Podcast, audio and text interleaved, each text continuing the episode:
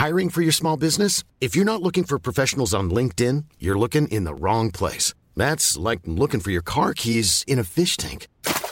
LinkedIn helps you hire professionals you can't find anywhere else, even those who aren't actively searching for a new job but might be open to the perfect role. In a given month, over 70% of LinkedIn users don't even visit other leading job sites. So start looking in the right place. With LinkedIn, you can hire professionals like a professional. Post your free job on linkedin.com/people slash people today.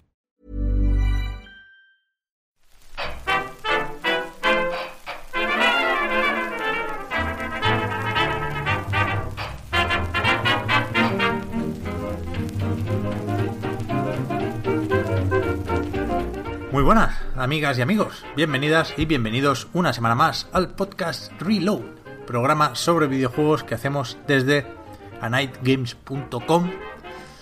Esta es la semana de Red Dead Redemption 2, pero vamos a hablar solo un poquito de Red Dead Redemption 2 porque acabamos de, empezar a jugar, ya, ya os contaremos. No sufráis porque si no estáis ya hartos, por nuestra culpa y por la de todos, de- del juego de Rockstar, pues vais a acabar hartos durante las próximas semanas, así que no, no tengamos más prisa de la cuenta. Vamos a saludar a, a la gente que tenemos hoy reunida en el Skype, que son Fran Pinto, Pinhead. Buenas, ¿qué tal? Tú tienes ahora mismo, Fran, te ha llegado el código, lo estás Yo descargando estoy, ya. yo estoy ahora muy mal. Estoy, estoy mal, mal, mal. Sí, se está descargando. A lo mejor se corta esto bastante, pero lo siento, pero no voy a interrumpir. Eh, luego cuando hagamos el podcast, si aún no se ha descargado, pues llevaré la consola y la enchufaré con un cable, la tengo con wifi, para que se descargue más rápido, pero estoy mal, mal. No sé qué hago aquí hoy, no sé qué estamos haciendo, no... Nada tiene sentido. Si termina la descarga durante el programa, avisa, para que sepamos que estás sufriendo todavía más. No, lo que va a pasar es que no vais a oír hablar más ya, entonces ya pues mm, sospechando que ha pasado. Ojalá te pille en mitad del análisis del Obradín. Te vayas. vaya, Ya ves. Bueno, hasta luego. No, El pobre Fran pobrecito- sudando. Pobrecito Bradin, tío, que ya bastante le ha tocado con esta semana. Ya ves, ¿eh? Vamos a hacer, vamos a hacer un poco de justicia con él hoy, ¿no? Sí, sí, sí, es la idea. También, lo habéis escuchado, está Marta Trivi, desde Madrid. ¿Qué tal, Marta? Hola Pep, pues yo tengo más ganas al Obradín que al Red Dead. Para que veáis mi estado de ánimo tan diferente del de Frank. Bueno, eso también se vale, ¿eh? Sí, ya, ya. Yo no, os prometo que no voy a aportarme nada agua fiestington aquí con, con el hype que tenéis. Pero yo lo que de verdad, de verdad tengo ganas es que llegue el fin de y empezar a investigar así barcos misteriosos. Es más, más mi rollo que el oeste. Sí, sí. Yo también, por suerte, no, no, no. Llegué a pensar que no lo conseguiría, pero sí he terminado Obradín justo antes de ponerme con Red Dead. Y menos mal, porque si no, no sé cuándo tendría tiempo para Lucas Pope. Pero, pero es eso lo que decía Fran, ¿no? La semana pasada dije que no sé si haríamos algún cambio de fecha con las grabaciones para meter más Red Dead ya hoy, pero pero al final consideramos que era mejor grabar como siempre el viernes por la mañana, dejar Red Dead para sobre todo los próximos programas, irá lo siento, no me puedo aguantar la broma, cabalgando con nosotros el juego durante unos días más. Pero, pero ¿qué es eso? Entre otras cosas, no queríamos eclipsar al Return of the Obra Dinn, porque está muy muy bien, lo adelanto ya. Pero, hostia, un poquito sí podemos hablar de Red Dead, ¿no? Pep, también Sí, te digo que, que yo está jugando a Do, a Do Not Feed the Monkeys y está maravilloso también, ¿eh? Otro que O sea, tal. que, Sí, que sí. merece también su, su tiempito después porque es uno de esos juegos que yo entiendo que hoy no lo va a jugar nadie, pero que lo tenga ya en mente que, que da mucha diversión. La apuntamos, la apuntamos para cuando haya hueco. Sí que es verdad que nos va a quedar un programa un poco indie en la parte de los análisis y que no, insisto, ¿eh? no es ni para contraprogramar, ni para ir de guays, ni hostias, es porque apenas hemos jugado a Red Dead. Yo mm, lo compré ayer por la noche ya, me puse a jugar muy tarde, me fui a dormir más tarde todavía, os podéis imaginar, pero, pero puedo contar muy poquita cosa. Cuando decía, de hecho, que hablaríamos del juego de Rockstar, lo decía más bien por, por el tema de las noticias, porque yo creo que la información más importante de esta semana es que Red Dead Redemption 2 corre a 4K nativos en, en Xbox One X. Y es algo que no sé hasta qué punto sorprende, porque es verdad que es un juego visualmente muy, muy tocho y. Bueno, yo, por ejemplo, no, no, no tenía claro que llegara a esa resolución nativa sin, sin truquitos de rescalado. Pero aquí hay, hay muchas historias. En un juego tan importante como este, seguramente el más importante del año, hay que mirarlo todo con, con lupa y siempre hay varias lecturas. Porque esas dudas podían estar alimentadas por el hecho de que Rockstar y Sony tuvieran un acuerdo promocional, ¿no? Todo lo que habíamos visto hasta ahora de Red Dead era corriendo en una PlayStation 4 o 4 Pro, pero nunca habíamos visto nada de Xbox, con lo cual pues uno podía mal pensar o, o acordarse de esos otros juegos que hacían aquello de la paridad, ¿no? De limitar mm, un juego, de, de no exprimir al máximo una consola por tener tratos con la otra. Y aquí Rockstar ha hecho lo que debería ser normal, que es lo contrario, es sacar partido de cada hardware hasta donde se pueda. Y nos queda eso, nos queda que la versión de Xbox One X, así lo, lo titulaban el artículo en, en, Digital Foundry, es claramente mejor que, que el resto, ¿no? Y... Yo aquí sacaría dos conclusiones en principio. Eh, si comparamos el, el, tema de Xbox One X con, con PlayStation 4 Pro, ¿no? La primera es que esto tenía que pasar en algún momento, ¿no? Que se supiese, que se viese reflejado que Xbox One, X tiene mejor hardware que PlayStation 4, ¿no? Pro, que es más potente. Hasta ahora no se había notado y en esta en este juego al final así, ha, tocado con este. Y, y la otra conclusión es, es, creo que es una prueba más hasta qué punto la parte de marketing de una compañía está separada de la parte de ingeniería, de, de, de creatividad y tal, ¿no? Hmm. Creo que esto es un acuerdo que llevaron a cabo, pues, ¿no? La gente de marketing de Rockstar o de Tech quien sea, con la gente de, de Sony PlayStation y ha, ha, pasado esto ahora, ¿no? Que, que no, se, no se corresponde esa asociación que había, ¿no? Ese, esos anuncios de Red Dead Redemption 2, Place Best, es que decía eso además, ¿no? Place Best on PlayStation, ¿no? Sí, no creo, ¿no? Ah, no, eso salía en el FIFA, creo. Que también es mentira, pero bueno. no sé, es que es un poco rozando ahí la, la, ¿no? la publicidad engañosa. No sé. O sea, luego hablamos de, de esa parte, de, de, si a Sony le sale a cuenta el, el, trato o no, que ya lo veremos. Pero sí tiene, por ejemplo, lo de el contenido exclusivo durante un mes, ¿no? Con, con ciertos accesorios, con cosillas que llegarán online. Chorradas, si me preguntáis a mí. Pero yo, yo, sí creo, Fran, que se había notado en, en muchos juegos esa ventaja de ¿Sí? Xbox One X. Quizá no tanto y quizá no en juegos tan importantes. Sí que te, te doy la razón en que es el, el, tanto, la victoria, el gol más importante que se anota a Microsoft con, con su consola hasta la fecha. Eso sí, porque se juntan dos cosas.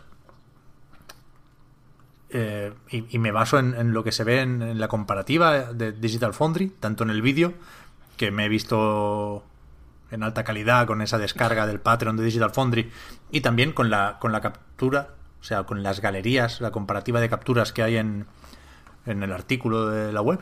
Creo que está traducido en eurogamer.es también. Pero que, que, es eso, que en One X a tope, mejor escenario posible, 4K nativos, 30 frames por segundo bastante estables, no, creo que tuviera sentido esperar 60, pero que en cambio en PlayStation 4 Pro el resultado es peor de lo que cabría esperar. Ya no porque no se lleguen a 4K nativos, que de nuevo era lo esperable, sino porque, y aquí me voy a poner técnico lo justo, porque yo tampoco sé mucho de esto, pero se ve peor de lo que cabría esperar, básicamente, por, por la técnica de reconstrucción de imagen, por la forma en la que se escala para llenar la pantalla 4K. El checkerboard este, ¿no? Famoso. Sí, sí, parece que usa algo que no es el checkerboard que usan la mayoría, y que, que, da unos resultados que no son óptimos. O sea, creo recordar que, que de resolución es 1920 por 2160, es decir, en las líneas verticales son las de 4K, pero las horizontales son las de 1080. Con lo cual aquí tiene que duplicar los píxeles hacia un lado y esto hace que se vean como unas bandas, que, no sé, que, que, se crean unos artefactos raros y encima le meten un anti-aliasing que lo deja todo un poco más emborronado de la cuenta. Total, que viendo las comparativas es, es, evidente la diferencia. De hecho, viendo las comparativas, en algunos casos parece verse mejor el juego en PlayStation 4 normal que en PlayStation 4 Pro. O sea, parece una tontería lo que estoy diciendo, pero os juro que es, que es así, vaya, lo habréis visto muchos y si no, os animo a verlo ahora. Pero ha habido algo raro ahí. Algo lo bastante raro como para pensar que deberían parchearlo o que a lo mejor está el Cerny mirándose el código para ver si puede hacer algo. Pero... Pero no es una buena noticia para PlayStation 4 Pro. No es una buena noticia para Sony que espera vender packs de PlayStation 4 Pro con Red Dead Redemption 2. Y aquí es donde, donde está el, la gracia del asunto, ¿no? ¿Qué pesa más? Este mensaje, que por supuesto está extendido ya por, por Twitter y por todos los foros, de claramente es mejor la versión de Xbox One X. Quiero decir, si has hecho una inversión, si tu idea era comprar una tele 4K para disfrutar este juego al máximo, o hacerlo ahora que está el Black Friday a la vuelta de la esquina, sin duda la mejor opción que tienes es jugarlo en una Xbox One X. ¿O pesa más lo otro? ¿Pesa más el, el- el ver los carteles y los anuncios en la tele con el logo de PlayStation 4? Será interesante ver las ventas de, de octubre que nos dicen sobre esto. Sí, hombre, dependerá más de, de las bases instaladas al final, ¿no? De, de- no creo que, bueno, es, un- es bastante vende consolas, claro, sobre todo en el caso de, de Xbox One S, ¿no? Pero yo siempre he pensado que con... Es que no hay cifras de venta de, de las Pro y de la X, ¿no? ¿O sí? Eso iba a decir también. Aquí hay una cosa interesante. Es que- claro, es que es eso. No, no, sé, no sé hasta qué punto hay un- una base como para tener en cuenta que la gente ha elegido una plataforma u otra. por- O sea, no, no lo tengo claro. No, no, no tengo todos los datos y no. no- esto de las, de las intergeneraciones, como queremos llamarlo, Es un jaleo, ¿eh? es un jaleo que, no- que te mueres, tío. Sí que es verdad, perdonad si suena muy a trabalenguas, entiendo que no es la mejor cosa para comentar en un podcast, pero sí está claro que por, por, por tiempo en el mercado, tanto PlayStation 4 normal como Xbox One normal o Xbox One S en este caso, pues hay más, ¿no? Son, son, son la mayoría del parque de cada una de esas consolas. Claro. Pero en el NPD de septiembre, es decir, en los datos sobre ventas de juegos y de consolas en Estados Unidos, se decía que Xbox One X está vendiendo más que Xbox One S. Lo cual es sorprendente por la diferencia de precio, si me preguntáis a mí. Mientras sabemos que PlayStation 4 Pro vende bastante menos que PlayStation 4. Y aquí puede haber un, un tema de, de hardcoreismo de cada comunidad, ¿no? Yo creo que el gran público se decide mayoritariamente por PlayStation 4 y la gente que a lo mejor pues, se toma más en serio esto, que es más hardcore, que, el- que igual se ha comprado una tele 4K para ver no sé qué especialmente bien, creo que es el caso que nos ocupa Ah. con, con Red Dead Redemption, pues, pues opta por One X, ¿no? Pero, pero es eso, creo que, que Microsoft eh, va, va a estar contenta esta semana, vaya. A, a costa de, de Sony, ¿no? Con un juego que, que se asociaba con, con, la, con la marca rival y, y el titular positivo se lo llevan se lo llevan Phil Spencer y compañía, sin duda. Es que es, es bestia Pues la diferencia, ¿eh? En serio. Sí, sí, yo estaba viendo el vídeo esta mañana y, joder, bastante sorprendente, ¿eh? Sobre todo, la diferencia, a mí lo que me hace llamar la atención es lo que dices, ¿no? Que, que en PlayStation 4 normal parece que se ve un poco mejor. Que sí, que sí, que la han liado con, con la Pro, con el escalado. Y ahí es donde entiendo que se puede incluso enfadar Sony a Rockstar. no vayas a, a pedirle nada, ¿no? Rockstar dirán que es lo que hay y que a mí, a mí que me cuentas. Pero, pero ¿qué es eso? Que la gente que ha hecho Red Dead Redemption 2, hombre, algo sabe de motores gráficos y, y- y de resoluciones y de hostias. No sé qué ha podido pasar aquí. Mm, La cosa también será si son capaces de arreglarlo, ¿no? Porque si se trata de una cosa de postprocesado o de filtros o tal, a lo mejor pueden Sí, meterse mano con un parche o algo, ¿no? Siempre están a tiempo de... yo no descartaría Aunque eso. sea- ¿Eh? Que no lo descartaría, pero en cualquier caso Claro, claro. van tarde y mal, pase lo que pase, porque Sí, sí. El, el daño, entre muchas comillas, está El- hecho, ¿no? El feo ya está hecho, sí, sí, desde luego. Sobre eso, sobre las plataformas base, podríamos llamarlas, también es justo decir que el juego se ve bastante mejor en PlayStation 4 que en Xbox One, ¿no? Al final mucha gente lo va a jugar así, yo estoy jugando a 1080 en una Play 4 normal, en One S va a 864p, creo recordar, y, y se ve bastante borrosete por aquello de- del anti-aliasing de nuevo, pero vamos, por encima de todas estas batallitas, bueno, no sé si hitas, ¿eh? creo que es bastante importante, insisto. Batallotas. Sí, pero que el juego se ve muy bien en todos lados, eso faltaría más. O sea, ayer estuve jugando, ¿qué? ¿Tres, cuatro horitas? Y... Y es verdad, eso me gustó. Que el juego no tiene ninguna prisa por, por gustar. El prólogo es bastante menos pintón que todo lo demás. Porque estás en una parte muy limitada del mapa. Y después se, se expande a lo loco. Y por ahí me quedé, ¿no? Más o menos cuando, cuando ya te dejan libre. Es cuando el sueño me ganó.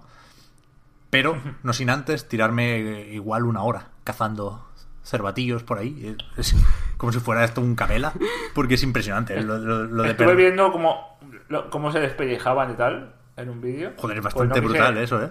Es, es increíble, tío. Pero que da, da un poco de cosica, ¿eh? Cuando, cuando coge un conejo, sobre todo, porque a veces en- con algunos animales más grandes hay elipsis, ¿no? Cuando cazas un oso, por ejemplo, no, no ves del tirón el- el- el- la secuencia de despellejarlo.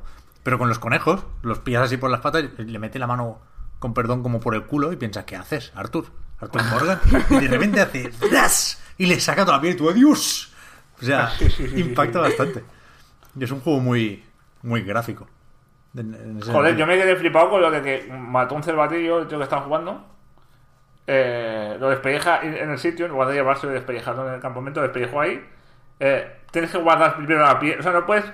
No te lo guardas todo en un inventario y ya está, sino que tienes que coger la piel, ponerla en el caballo, ¿no? Y luego Sí. coger el, el- el bicho, llevarlo a cuestas en el hombro hasta el caballo y ponerlo ahí. Es todo como mucho más eh, realista, entre comillas, ¿no? Mucho más trabajoso, pero es un trabajo que, da- que mola, ¿no? Que te hace. ¿no? Lo hace más real, ¿no? Sí, sí. Y me quedé flipando porque luego se quita el carnero de- de- del hombro, lo dejan en el caballo y el hombro lo tiene lleno de sangre, tío, de haber ¿Sí? despellejado al, sí, sí, la chaqueta manchada. No me fijé, pero. O sea, más allá de esos detalles, es un juego muy de hacer listas, ¿no? Y lo venimos viendo con todos los avances. Si te ataca un oso, también te quedan las, las marcas ahí en la espalda. Gráficamente es, es de chalaos, ya digo, en todas las plataformas, ¿eh? Quedaos con eso, más que con otra cosa. Pero. A mí me, me, me sorprende, ¿no? Porque ya dije la semana pasada que esperaba mucho de esto, pero sí me gusta especialmente la fisicalidad del mundo de Red Dead, ¿no? Cuando saqueas un cadáver, por ejemplo, también va, no, sí. no le tocas un poquito los bolsillos por arriba, no, no, lo levantas, lo coges, le hace ahí un- unos cuantos gestos Cacheo. muy, muy sí. reales, sí, sí. Joder, está muy bien el juego, ¿eh? Tengo ganas de de hablarlo en serio y no, y no me animo, no, no, no quiero arrancarme ahora, porque si no voy a voy a decir todo lo que tengo que decir ya y no...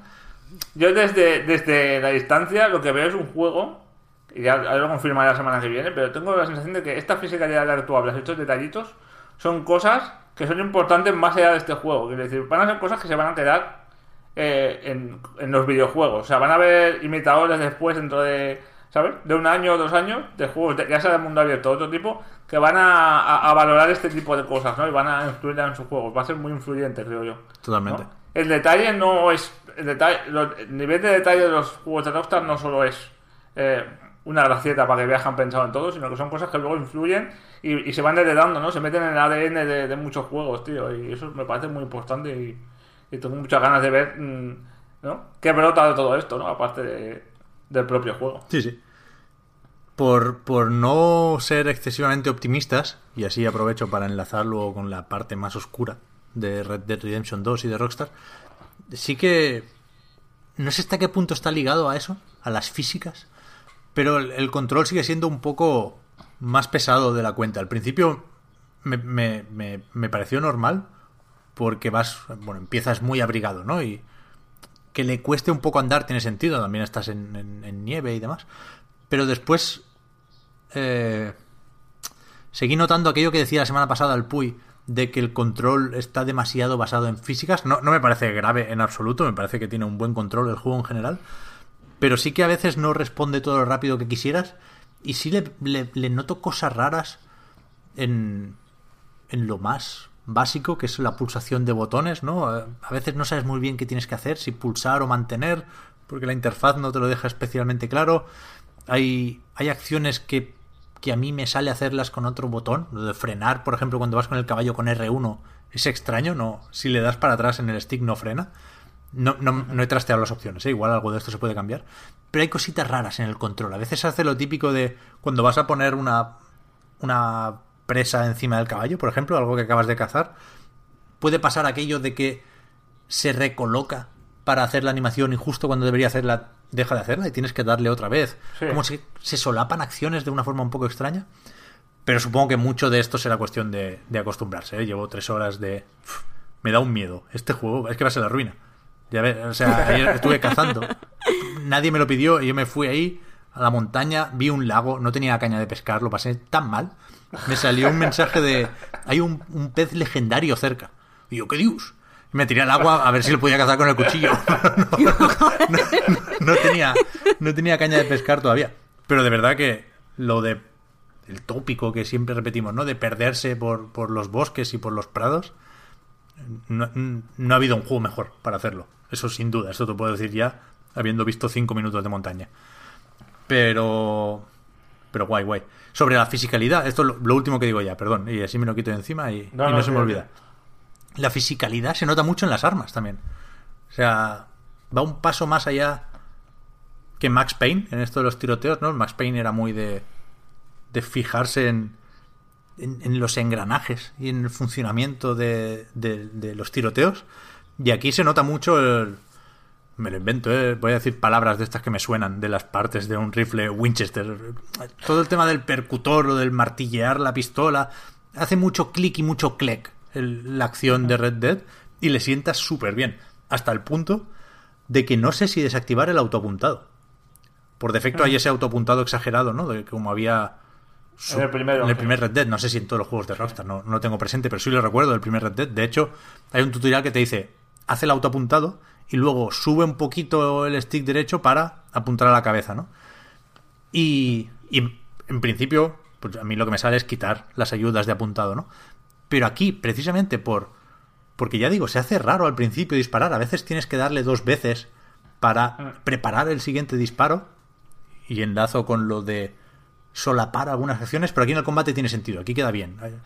Puedes hacerlo incluso con cierto ritmo, ¿no? Con un rifle de estos que vas haciendo el clec clec cada vez que disparas, tiene sentido dejar de apuntar, volver a apuntar, tiene, un, un- ritmo y, y esa fisicalidad que decía, que hace muy curioso los tiroteos con autoapuntado, son, son distintos y son mejores de lo habitual. Al final lo quité, pero, pero no sé si volver a ponerlo, precisamente por eso, ¿no? Por el juego de gatillos. Tiene sentido soltar el gatillo izquierdo, por ejemplo, más de lo habitual en un tiroteo. Me gustó eso. Uf, qué sudores me están dando ya.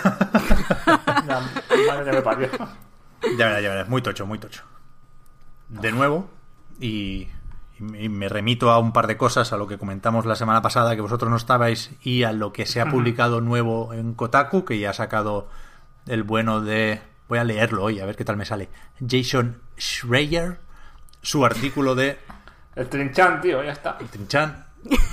Inside Rockstar Games Culture of Crunch. Dentro de la cultura del crunch en Rockstar Games. Es cierto, se ve. Se ven los trailers, pero se ve todavía más cuando empiezas a jugarlo. Esto es un juego que requiere muchísimo tiempo, muchísimo trabajo, muchísimo dinero y muchísimo talento.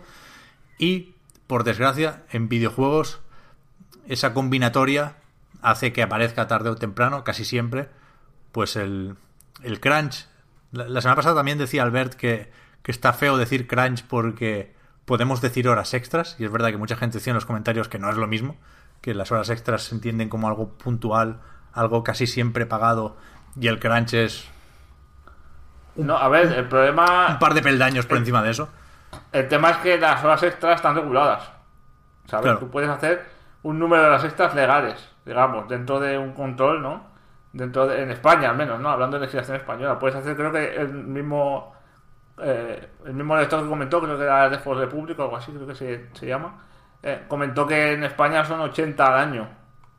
¿No? En, en el Rockstar 80 las haces en la primera semana que entras a trabajar, ¿sabes? Joder, las, las extras, ¿no? Sí, por sí. decir algo, vamos.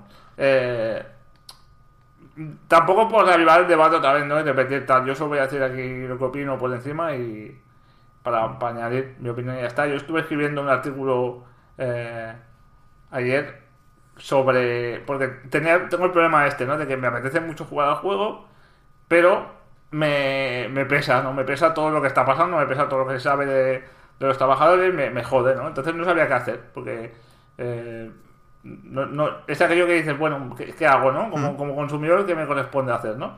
No juego, no lo compro, eh, lo compro, pero luego tal. Entonces, eh, estuve leyendo el artículo este que tú comentas de Jason Strader, que, es un, que además es una maravilla de artículo. O sea, es un trabajo excepcional. Ha hablado con 90 personas, Ya ves, una ¿eh? cosa de locos. Sí, sí. O sea, en la bandeja de email de ese hombre tiene que ser el infierno.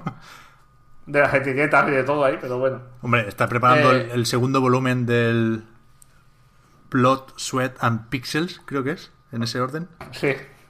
Que va a ser de La, él. la mitad del libro ¿no? va a ser material desechado de este artículo, vaya. Tendría que hacer una, una autobiografía también, ¿eh? Cómo es trabajar, cómo trabaja él, ¿no? Porque se tiene que pegar unos, unas palizas de crunch el solo también, pero sí. bueno.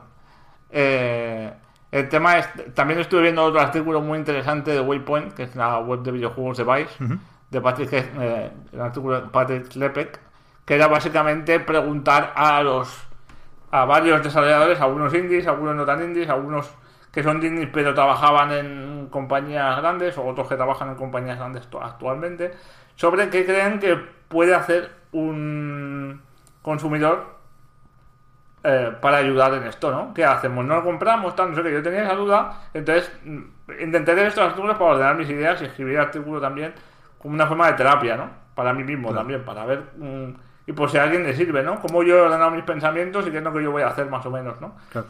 Y, y se llega a la conclusión de que mm, la mayoría, o bueno, todos coinciden eh, en que en, en boicot no tiene ningún sentido. Porque no es una cosa que ayude, no es una cosa que beneficie a nadie. Al final es un castigo que estás distribuyendo entre. O sea, sí, le haces un poco de pupita a la compañía, pero también estás jodiendo a los, empresa- a los, a los empleados. eh, les estás privando de bonus que a lo mejor dependen de ellos porque eh, están ligados al rendimiento económico del juego. También tiene el, el tema este de autoría, ¿no? Un juego no lo hace Rockstar, un juego lo hace Rockstar y 500 personas, ¿no? Eh, entonces, claro, ellos también quieren que lo disfrutes, quieren que lo juegues, quieren sentirse padres de ese disfrute, ¿no? En algún, en cierto sentido. Entonces, hay varios motivos por los que el boicot es una opción personal y respetable totalmente. Hay mucha gente que lo va a hacer y me parece correcto. Pero eh, hay otras maneras también, hay otras alternativas de hacerlo, ¿no? Si no te quieres privar de, de jugar al juego, porque es un juego importantísimo, no lo olvidemos. O sea, no, eh, dentro de lo que son los videojuegos, que es una cosa relativamente poco importante en la vida, ¿no? En general, eh, este juego es importantísimo a muchísimos niveles. O sea, no jugar no es perderse una, una parte de la historia, creo yo. Eh, hay otras maneras de, de, de- de compensar este daño, ¿no? Creo yo que es. Eh, se hablaba mucho de. de felicitar a, la gente que hace bien las cosas, ¿no? De premiar a los que hacen bien las cosas, ¿no? De. la- las compañías que no hacen crunch y que tienen una buena filosofía de trabajo y tal, pues comprar sus juegos, en lugar de esperar las rebajas, comprarnos a, a precio completo. Eh, cuando la gente hace las cosas bien, ir a Twitter, que en 2018 es muy fácil hacer llegar tu apoyo a la gente y decirles, oye, me alegro mucho de, ¿sabes? De cómo lo estáis haciendo, seguid así y tal, ¿sabes? Eh, es, es un tema de, de, pensar en positivo también, ¿no? No solo de quitarte a ti mismo cosas que quieres disfrutar, sino también de, de, contribuir a, a, premiar a los que lo hacen bien, ¿no? Y sobre todo, creo yo, desde nuestro punto de vista, denunciar las malas prácticas, hablar de ello. Y cuando se dice eso de votar con la cartera, no, señor, vota al político que es el que va, ¿sabes? Al político que va a ayudar a los a, a legislar un poco mejor, ¿no? Y a, hacer las cosas más fáciles para los empleados, ¿no? Eh, el problema al final es este, ¿no? De, de, de cómo, como consumidor, cómo lo, cómo llevas esa contradicción, ¿no? Que tú hablabas también en otro podcast, ¿no? Cómo, cómo llevas esa batallita interna y cómo lo, cómo lo gestionas, ¿no? Eh, yo, eh, si me permitís un momento en que estemos hablando del Red Dead, eh, ya lo he dicho, no me interesa el juego. Entiendo que es importantísimo, tal y como dice Fran, pero simplemente no es el, el estilo de juegos que a mí me gusta. Pero creo que una de las cosas buenas que ha salido de la noticia de, lo del crunch en, en su desarrollo es que mucha gente está empezando no, no a ser consciente de que eso existe, como todo el mundo dice, eso ya lo sabíamos, sino a replantearse qué posición ocupan ellos dentro de la industria y qué culpa tienen o no de que esto se produzca. Evidentemente nosotros, el- los desarrolladores dicen que el boicot no funciona porque evidentemente nosotros como consumidor somos los que menos poder tenemos aquí y como bien dicen son los políticos, las legislaciones, incluso dentro de las propias compañías las que tienen que cambiar eso, pero siempre creo que es positivo que, que recapacitemos sobre por qué hacemos las cosas que hacemos y, y ver no solo qué relación guardamos con, con el Red Dead Redemption o con Rockstar, sino con nosotros mismos. Porque precisamente gracias al, al artículo de Fran, eh, eh, mucha gente pues estaba planteando, bueno, porque el crunch es esto, el crunch es lo otro, estábamos como intentando definirlo. Y mucha gente pues decía, bueno, es que el crunch simplemente, más allá de lo de las horas extras, es algo que es que te viene desde arriba y tú tienes que querer o no querer y no sé qué y no sé cuánto. Y creo que es importante recordar que lo importante, o sea, que el crunch no es lo único peligroso, sino la cultura del crunch. Se puede ver muy bien en unos documentales que están en YouTube, son gratuitos, que se llaman Checkpoint y hablan mucho de, de videojuegos, entrevistan a muchos desarrolladores que en general no, no trabajan para ninguna compañía, muchas veces son indies, y nadie les obliga a quedarse horas extra.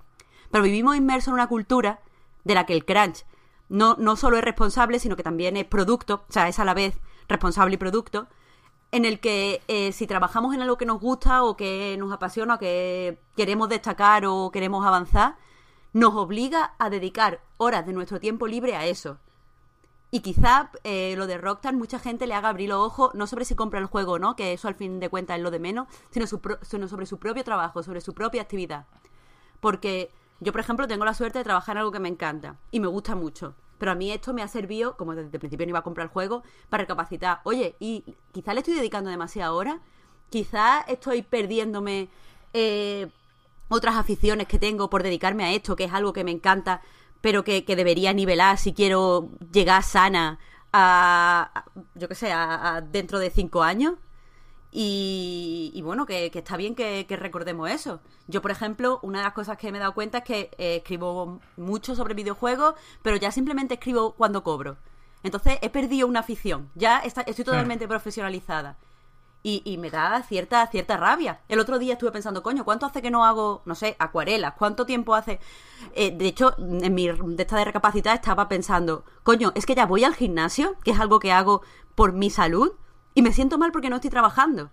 Entonces, si de lo de Rockstar eh, lo utilizamos para echarnos una mirada a nosotros mismos y qué parte real ocupamos en esta cultura del crunch, quizás sí veamos otro tipo de acciones que podamos tomar. Porque hacer boicot, desde luego, no es demasiado útil, tal y como refleja Fran, pero quizá podamos, podamos hacer mucho más que votar con la cartera. Quizá podamos trabajar nosotros para quitarnos esa mentalidad de crunch en nosotros mismos y de ahí, pues, trabajando hacia adentro, quizá que hagamos algo hacia afuera. O sea, quizás sirvamos de ejemplo a los demás.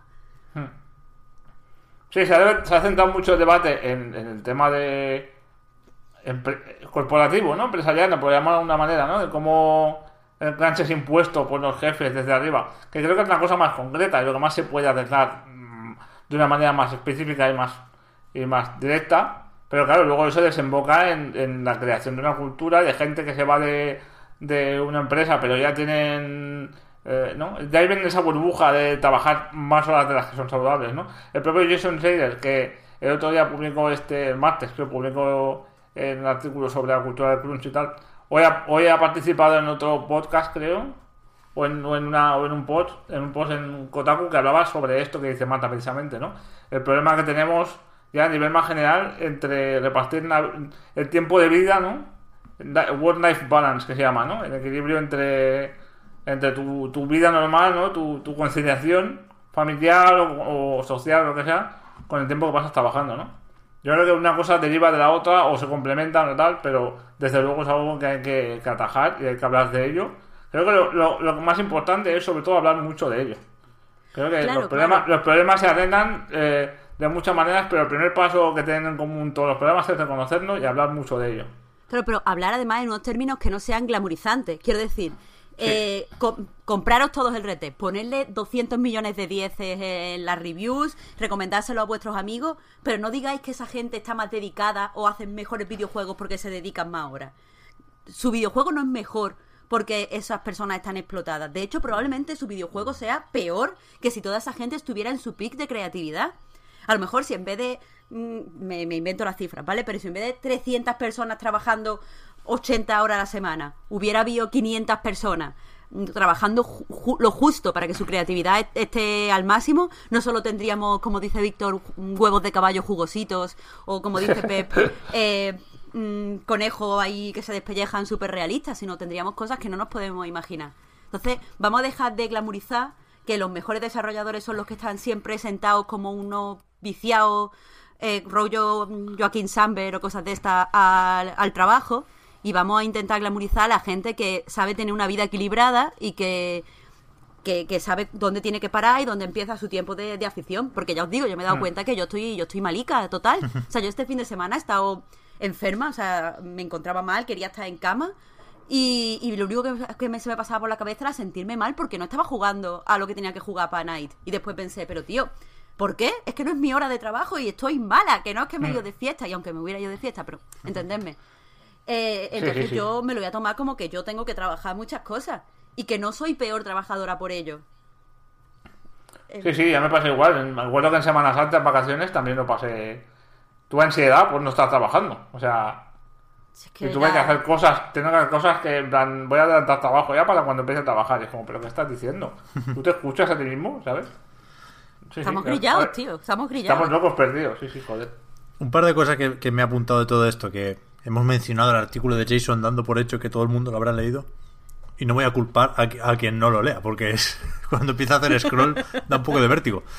Pero tampoco dice nada que no sospecháramos. O sea, está muy bien como como soporte para, para, para sentar todas esas ideas, ¿no? Pero lo que dice es lo que comentábamos la semana pasada, que hay de todo literalmente. Hay gente que dice que ha sido un crunch horrible, hay gente que dice que el de Rockstar es el mejor trabajo de su vida, parece que hay diferencias entre estudios de Rockstar, ¿no? Parece que el, el QA, los, los testers en Lincoln, eh, pues tienen unas condiciones de trabajo que son peores o más duras que en, que en otros departamentos de la misma compañía. Quiero decir, en esos muchos testimonios, lo guay de haber hablado con tanta gente, con trabajadores de ahora, ex trabajadores, es que, que pinta una imagen pues, muy variada, en la que hay efectivamente de todo. Y también se dice que la otra vez que se hizo visible el tema del crunch con las esposas de los empleados de San Diego cuando salió el primer Red Dead, pues que se, se, cambiaron cosas en Rockstar, ¿no? Se, se tomó conciencia de aquello y no se solucionó 100%, ni mucho menos, porque con Red Dead estamos hablándolo ahora, pero por lo visto también con GTA V, pues se metió caña fuerte, hablaban de una lista de empleados y, y los que habían estado menos de 60 horas una semana les ponían under por debajo en rojo al lado, que es, que es una... Yo me- imaginé esa lista y me parece bestia, 60 horas a la semana son sí. muchas horas, ¿eh? Eh, No hace falta llegar a las 100 para que sea crunch, eso también creo que es importante dejarlo claro. Pero vamos, que, que hay de todo y que muchos de los que habían hablado con Jason efectivamente decían que lo peor que les podría pasar ahora es que Red Dead no vendiera lo suficiente, porque los bonus son muy importantes en Rockstar, ¿no? Y sacan un juego de, uvas a peras, así que todos están esperando el bonus de, este año. Yo creo que es especialmente feo el tema de los créditos, que se confirmaba en este artículo de una forma sorprendentemente alegre por parte de Rockstar, que mucha gente que no ha llegado al final del desarrollo no va a aparecer en los créditos. Para compensarlo un poquito publicó una lista, creo que había 3.000 nombres, una barbaridad así, en una web diciendo pues toda esta gente ha colaborado directa o fue un indirectamente poco en el control, control de daños, ¿no? Un poco Sí. también. Un poco de. Ay, vamos a. Sí, sí. ¿No? También el, el señor este que fue a The Guardian también con todos los datos de la, de la media de horas semanales. Claro. Eh, un poco bueno, vale. Que es, que es otro ejercicio guay, ¿eh? el, el- el pasarse el juego y ver los créditos y compararlos con esa lista, ¿eh? a ver qué nombres faltan ahí. Pero, pero bueno, la otra cosa que voy a decir, Fran, que últimamente estoy obsesionado con lo de que nadie piense que nos hacemos los locos. Ya lo hemos dicho aquí abiertamente. Al final la solución a tu contradicción es muy fácil, que es que te mande Rockstar el código, que, que es lo que ha hecho, ¿no? Hay una forma muy, muy, muy privilegiada de, de jugar a Red Dead sin pagar. No, no nos vamos a esconder de ello, eh, lo has dicho. Yo sí me lo compré. Eh, con lo cual lo analizas tú, Fran. Pero, pero cuidado, Pep, porque esto mete otra contradicción. En plan, si me parece tan mal, por qué le doy publicidad. Ya, y ya. escribo sobre él. Evidentemente. O sea, quiero decir que Eso también, eso también depende de cómo entiendes tú tu trabajo. O sea, para mí la crítica es hacer publicidad. O sea, soy un publicista. Mm, No, no, a ver. Para, para la señora, para el chico que me ha mandado el código, seguramente sí lo soy. Soy, soy una herramienta publicitaria. Para mí mismo, no. Yo estoy, ¿sabes? Yo, segura- yo voy a comentar en, en mi análisis, esto lo digo ya. No, no, no va a influenciar la nota, pero sí voy a comentar eh, lo que el, el tema que ha pasado, ¿no? Porque es que es, es parte del contexto, es importante, no se puede ignorar. Sí, sí. Ah, yo lo veo Entonces- como tú. Es, es algo que tienes que mencionar y tener en la cabeza cuando juegues. Para mí la solución ideal en estos casos es mm, eso, hablar del tema porque en mi cabeza está presente y no Y puedo pensar, no puedo pensar con otro cerebro, mi cerebro es este y es el que es, y tengo las ideas que tengo en la cabeza, no puedo mm, cambiar eso, y pero luego aparte para la hora de valorar no que es el juego, simplemente con la nota no voy a tener en cuenta eso, pero, pero sí que lo voy a comentar, quiero decir, en plan, este juego está muy bien, es esto, pero que sepas que también ha pasado esto, y ya está, ¿eh? cada uno que tome sus decisiones. Mm, Estoy, estoy de acuerdo como- contigo. Yo debo decir que, recordando lo que dije el otro día, que soy un activista de mierda, mucho peor que, que vosotros dos seguro, a mí se me, se me olvidó todo. O sea, no sé cómo de mala persona soy, pero imagínate si, lo, si lo iba a jugar en una One X a 4K. Esa gente, esa gente no se olvida de crunch. Le hacen como en Men in Black el, el flashazo ese. Pero, Pero es que, a ver, no pasa nada por desear cosas que. O sea, por disfrutar cosas buenas. Es que, es que Claro. vamos a. Está claro, es que ese ¿eh? es el tema, no pasa nada, no hay que sentirse culpable, tío. Está claro, No está hay que, lo que hay que es que ser consciente y, y agarrar ese peso, llevarlo encima ese peso y vivir con él, tío. Y vivir con él cada uno como pueda y gestionando como pueda, compensando si puede como pueda. Tengo el privilegio de poder escribir en una web y que me vean bastante gente, pues, pues voy a aprovecharlo y voy a, a compensarlo y voy a hablar de estos temas. Pero no voy a no disfrutar de algo bueno y bien hecho, ¿sabes? Mm, claro, claro, claro. Pero es, que si no, lo- entonces, es que entonces no, no podemos vivir en esta sociedad. Es que participar en el capitalismo es esto, es, ¿sabes? Tengo un ordenador, bueno, lo que tú comentabas en otro podcast, Pep, que lo escuché, el Coltán, joder. Los coches, los coches están hechos con materiales, ¿sabes? Aunque tengas un coche de mierda, los trenes que usamos todos en el servicio público, que es un servicio público, mm, también tienen materiales seguramente, ¿sabes? O han sido producidos en condiciones antiéticas. Tendrías que estar mirando todo, cómo se ha producido, y más en un mundo globalizado, que las piezas de aquí vienen de Taiwán, las otras vienen de Detroit, las otras vienen, ¿sabes?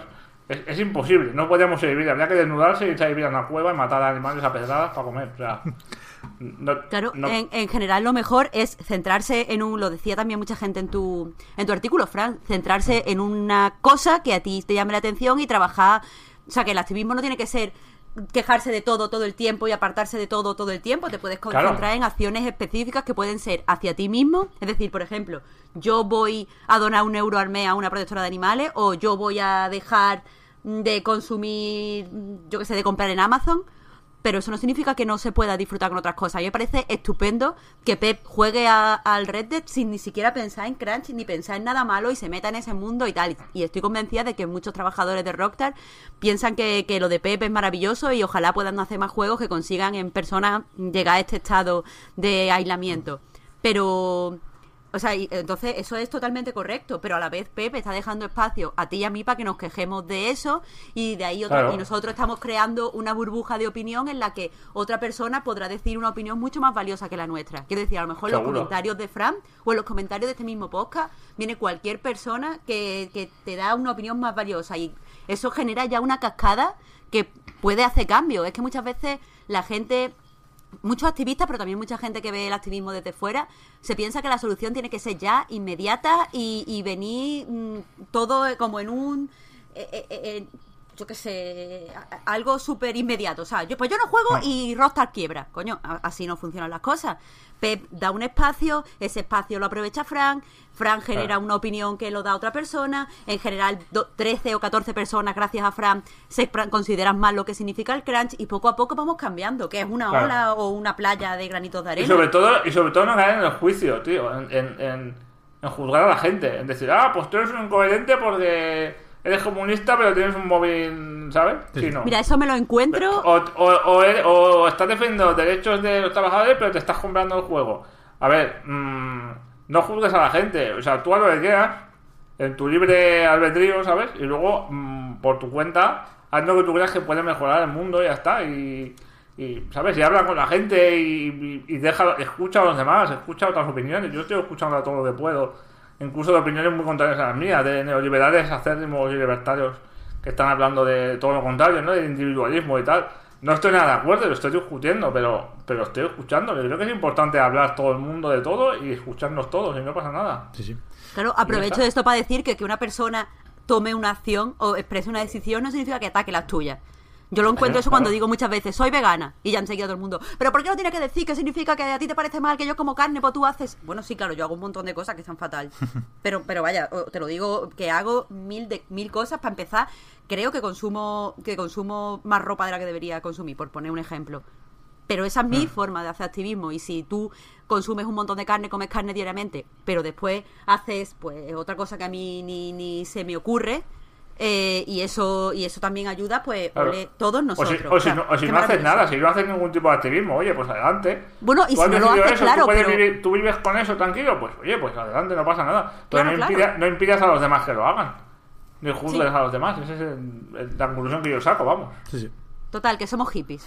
Que hippie nos ha quedado todo, tío. Vamos a disfrutar del Red Dead matando animalicos digitales y dejar vivir. La verdad que sí, ¿eh? No, no, no quiero encallarme aquí, pero es que se me acumulan las aclaraciones y de verdad que no, no, no puedo ignorar eh, asteriscos que me apunto en la libreta. Digo que yo, yo también me quejo ¿eh? del crunch hasta donde puedo. Simplemente estaba exagerando con lo de olvidarme para, para dejar también claro que es que, que dentro de la complejidad del tema hay que tener en cuenta que realmente es muy difícil planificar un juego como Red Dead Redemption 2, ¿no? La- lo, lo primero que vemos cuando, cuando nos encontramos con el crunch es problema de planificación, ¿no? Alguien no ha planificado bien, alguien no ha repartido bien los tiempos para cada cosa.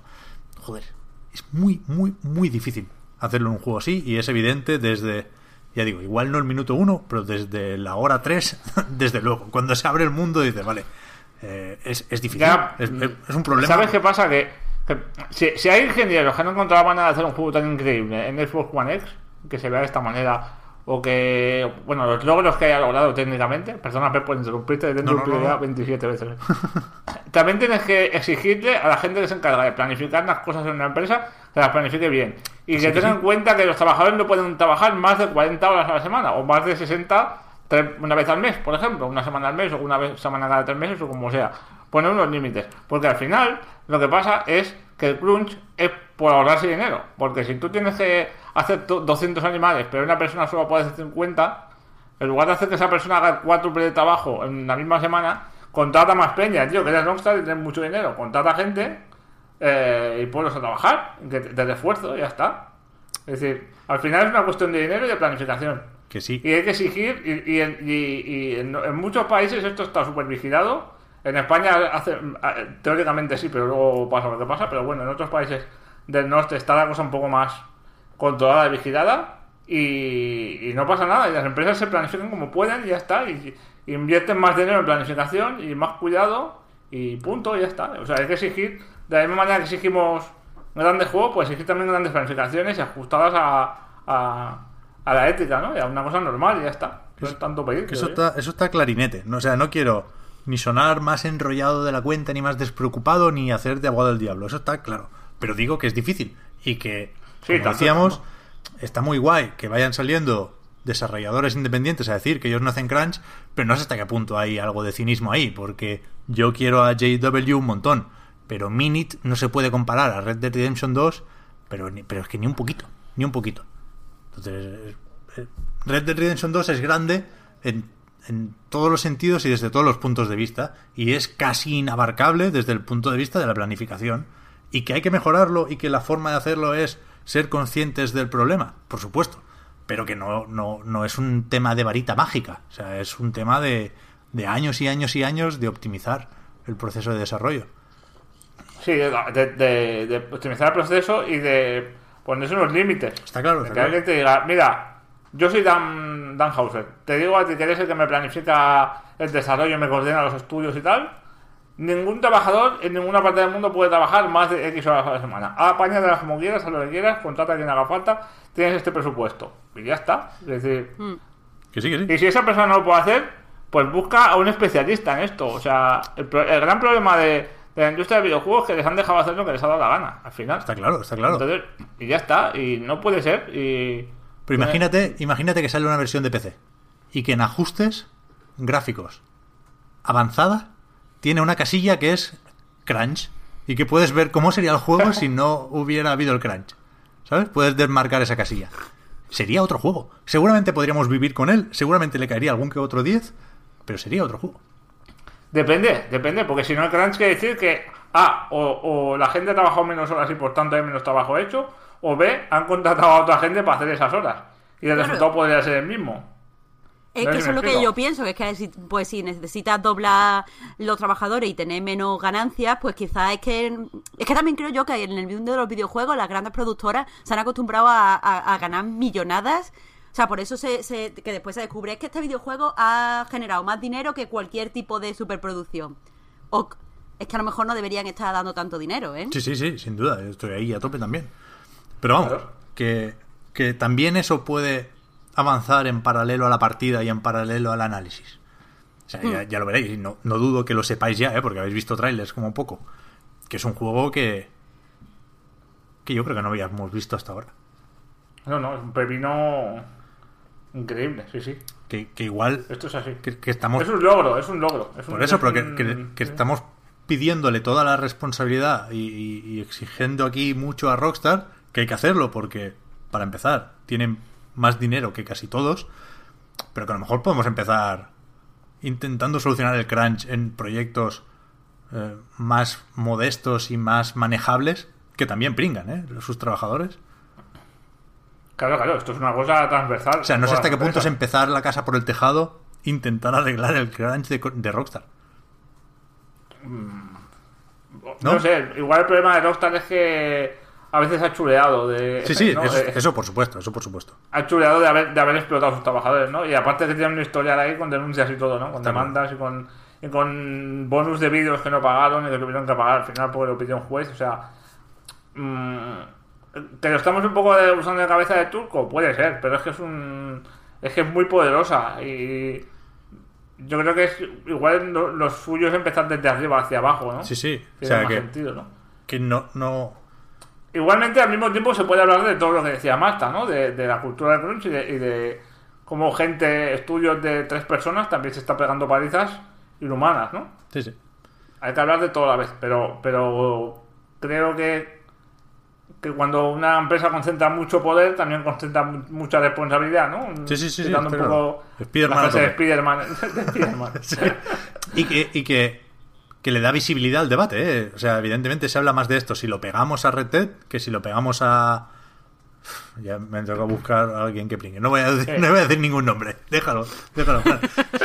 Sí que No, bueno, es igual. Podemos hablar, podemos hablar de un elefante mm, gigantesco en otra punta del mundo que se llama Japón, ¿sabes? Desde luego, desde Y la luego. industria japonesa. ¿Cómo tiene que ser eso, no? Totalmente, totalmente. ¿Cómo tiene que ser? O sea, hablamos mucho de Nintendo y de Super Mario, que guay, que good feed, no sé qué, qué bonito Nintendo y los juguetes y Labo y tal, pero hay que ver cómo debe estar eso por dentro, ¿no? Sí, sí. Pero, aquí nos cuesta más opinar y creo que sería irresponsable que nos lanzáramos en un eh, a criticar a Nintendo. O sea, a mí Nintendo me encanta y entiendo y sé que están haciendo cosas malas, eso es lo que decía antes de, de poder disfrutar a pesar de esas cosas, pero creo que no nos deberíamos meter a criticar porque no, no podemos entender desde España y desde Europa la cultura del trabajo en Japón, que me parece que está jodida, pero, pero no podemos meternos alegremente tampoco a criticar. Por eso creo yo que desde, que desde los medios occidentales no se hace tantas críticas a Nintendo, porque es- estamos eh, no tenemos esa, esas gafas para entender la cultura de dónde viene eh, las prácticas que pone Nintendo.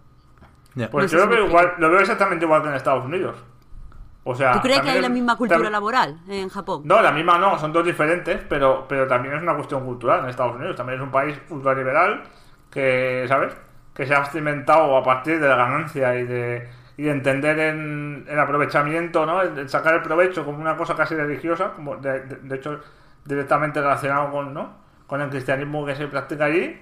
Y en Japón pues tendrán otras, no conozco tanto la cultura japonesa, pero tendrán otras otras raíces culturales, pero también, también es criticable, creo yo, todo lo que sea... O sea, hay una cosa que son los derechos universales humanos y, y- y todo lo que sea pasar por encima, sea esta cultura o la otra, hay que criticarlo y hay que perseguirlo y hay que hablar de ello. Uno es la ver, a ver, dignidad, luego otro es la ropa. criticable es. Nada, nada, ¿Eh? me ha venido aquí el Ramón de Pitis. Perdona, perdona. Ah, vale. No, pero, pero eso, criticable es. Lo que pienso es que yo por lo menos no me sentiría eh, cómoda criticando porque creo que me falta un background, una... Eh, un cositas Vale, por vale, entender para sí, poder eso sí. criticarlo con responsabilidad sí. desde el punto de vista de la prensa, no desde mi casa. Mi casa me cago en todo, ¿sabes? ok, ok, sí, eso sí. O sea, antes de que Como nos quiten eso ya.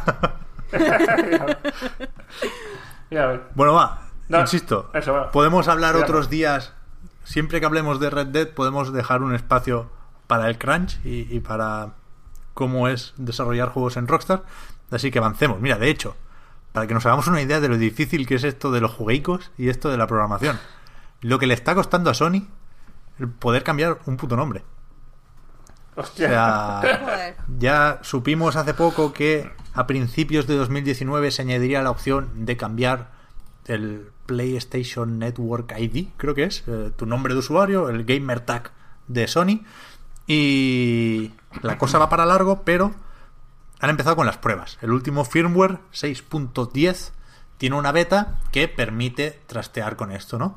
Y en, en, en los avisos, eh, términos y condiciones, o yo que sé qué será, hay un texto por ahí de, de Sony, de PlayStation, avisando sobre este firmware y sobre esta opción de cambiar el nombre, que básicamente dice que cuidado, que, que igual, la, igual la cosa se, Igual no es la mejor idea Claro. en tu vida, ¿no? que igual la cosa se desmadra un poco porque puedes desde perder contenido que hayas comprado, entiendo que es contenido in-game, ¿no? Compras dentro del juego, skins, DLCs incluso, imagino, vete a saber, puedes perder partidas guardadas, puedes tener problemas con los amiguetes a la hora de jugar partidas online, puede que tu nombre antiguo se quede por ahí en el limbo de alguna forma, lo dicen de, de un modo raro, que va a aparecer en algunos juegos, vete a saber. Es evidente que Sony no tenía esto planteado, es evidente que tiene una chapuza aquí de cuidado y que pueden pasar muchísimas cosas, ¿no? Yo siempre digo que quiero creer que esto es para cubrirse las espaldas, ¿no? Que esto es algo que a lo mejor pasa en un juego muy concreto y más o menos viejo de un estudio que cerró y por lo tanto no puede parchear la forma en la que se guardan partidas. Pero vamos, es evidente que, es que, que en el diseño de PlayStation Network está mal eh, implementado o mal programado o mal planteado la variable usuario, ¿no? Que te- tenía que tener, no sé, esto cómo se hace, Fran, no, sé si tú lo sabes. Sí, en teoría, en teoría la base de datos es una cosa que se, llama- se llama primary key, que normalmente es un número o una hash, un- ¿sabes? Una combinación de números y letras y tal, que es un identificador único y invariable de cada usuario. Y luego tú, el resto, es como la referencia, ¿sabes?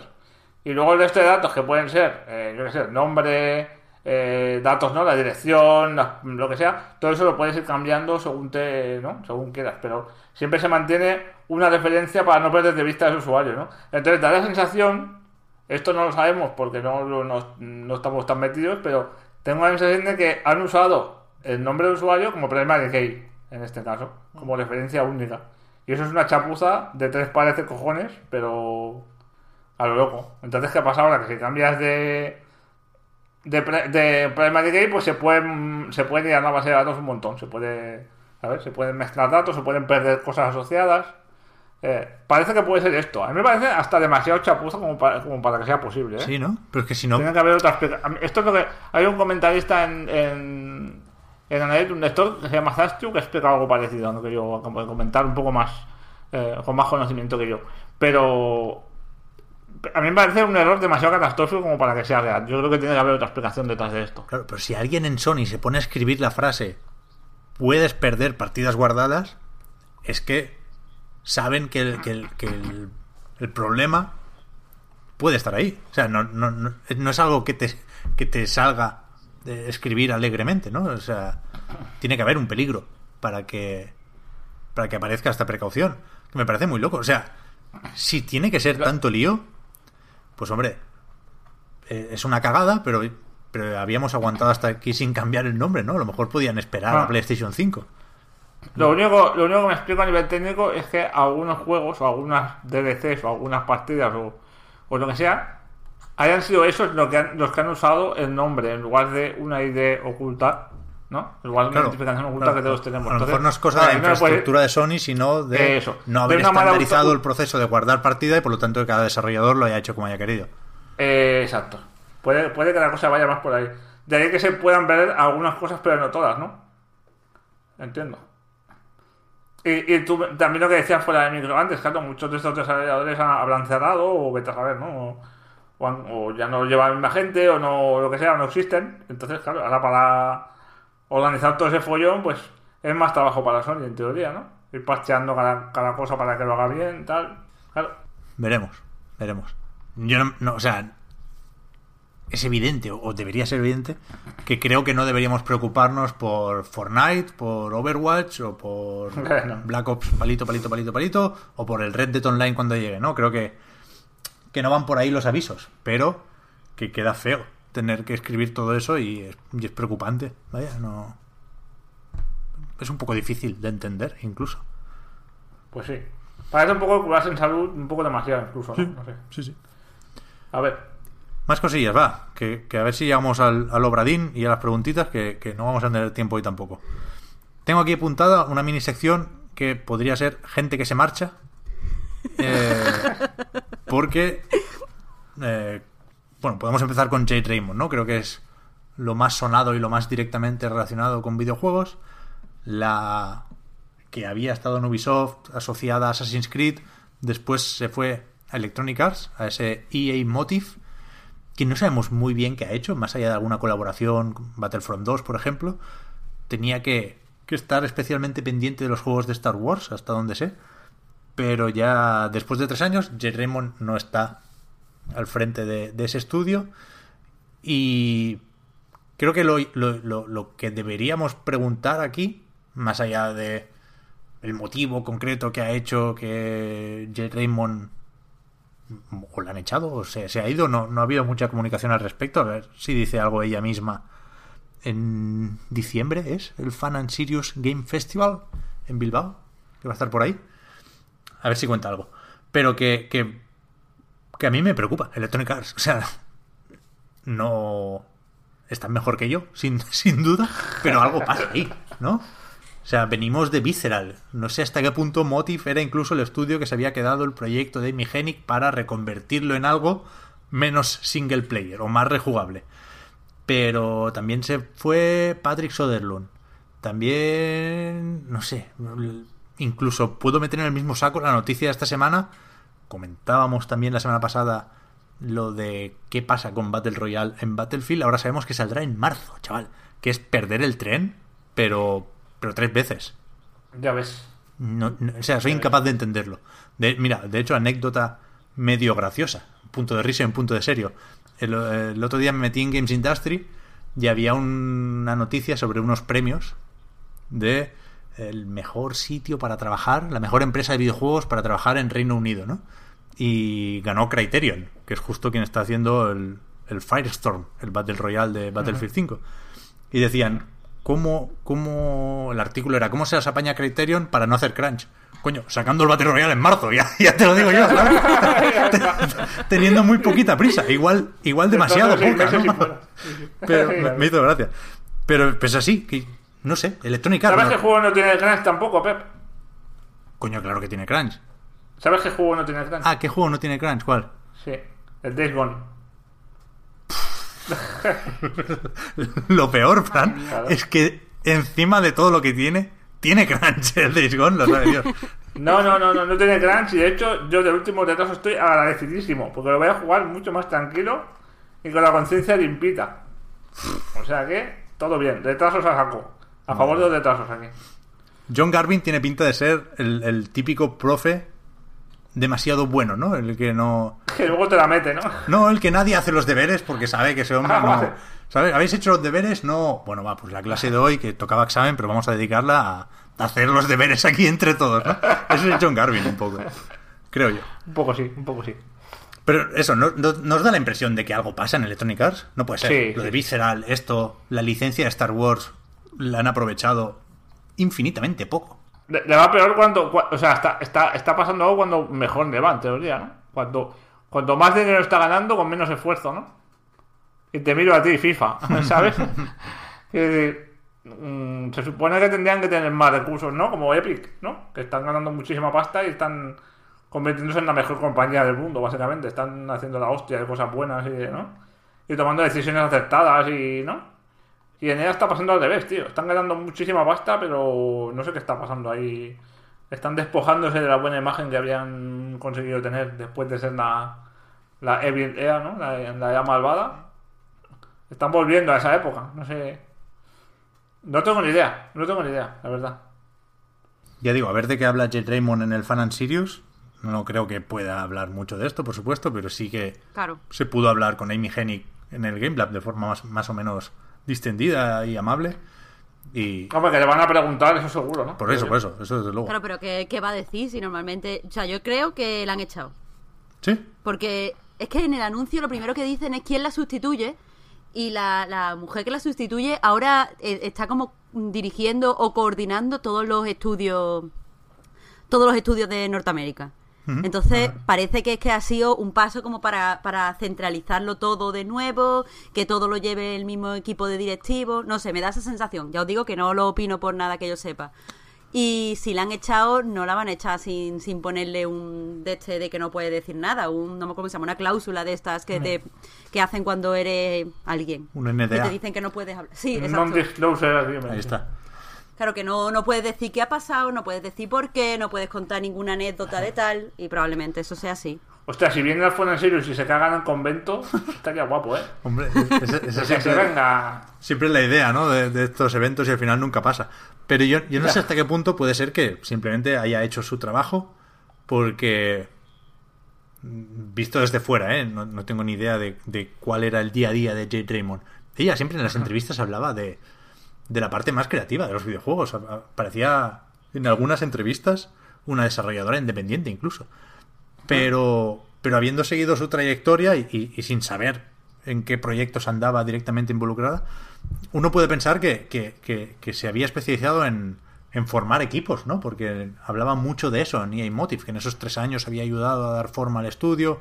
Lo último que hizo en Ubisoft, ahora estoy hablando de memoria, ¿eh? a ver si me equivoco, pero creo que fue montar Ubisoft Toronto, ¿no? Que empezó con, con relativamente pocos trabajadores. Bueno, a ver, unos cuantos, 100, 200, 300, porque era un estudio que tenía que escalarse muy para arriba y ahora, habiendo hecho el Odyssey, supongo que son ya la tira de gente.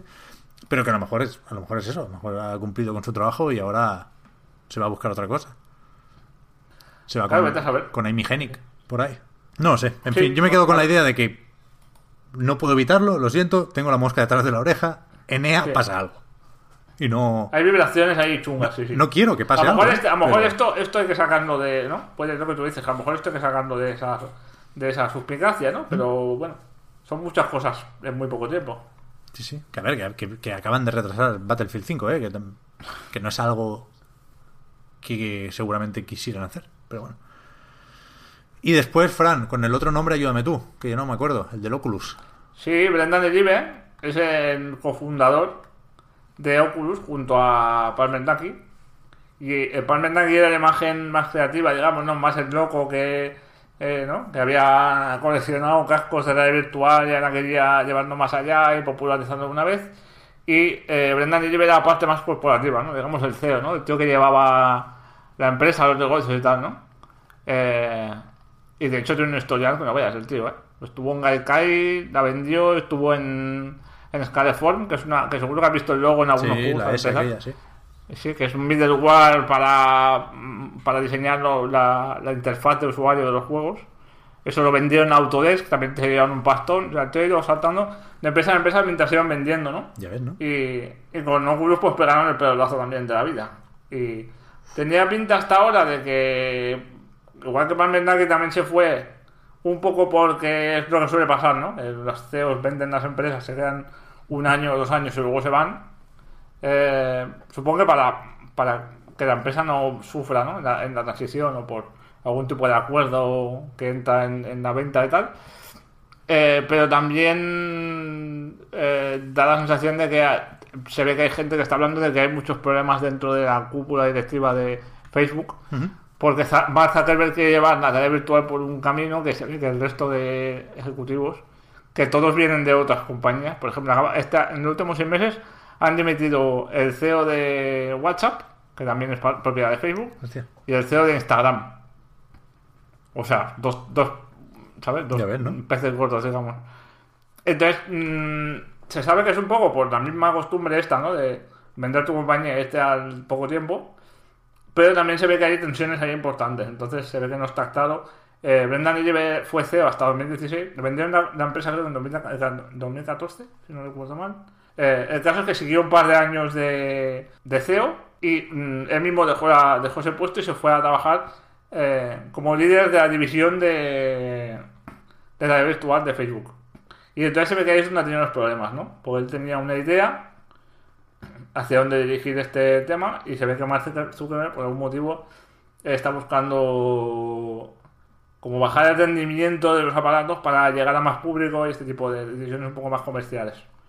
Y nada, eso. eh, mm, se ha ido, no se sabe muy bien por qué.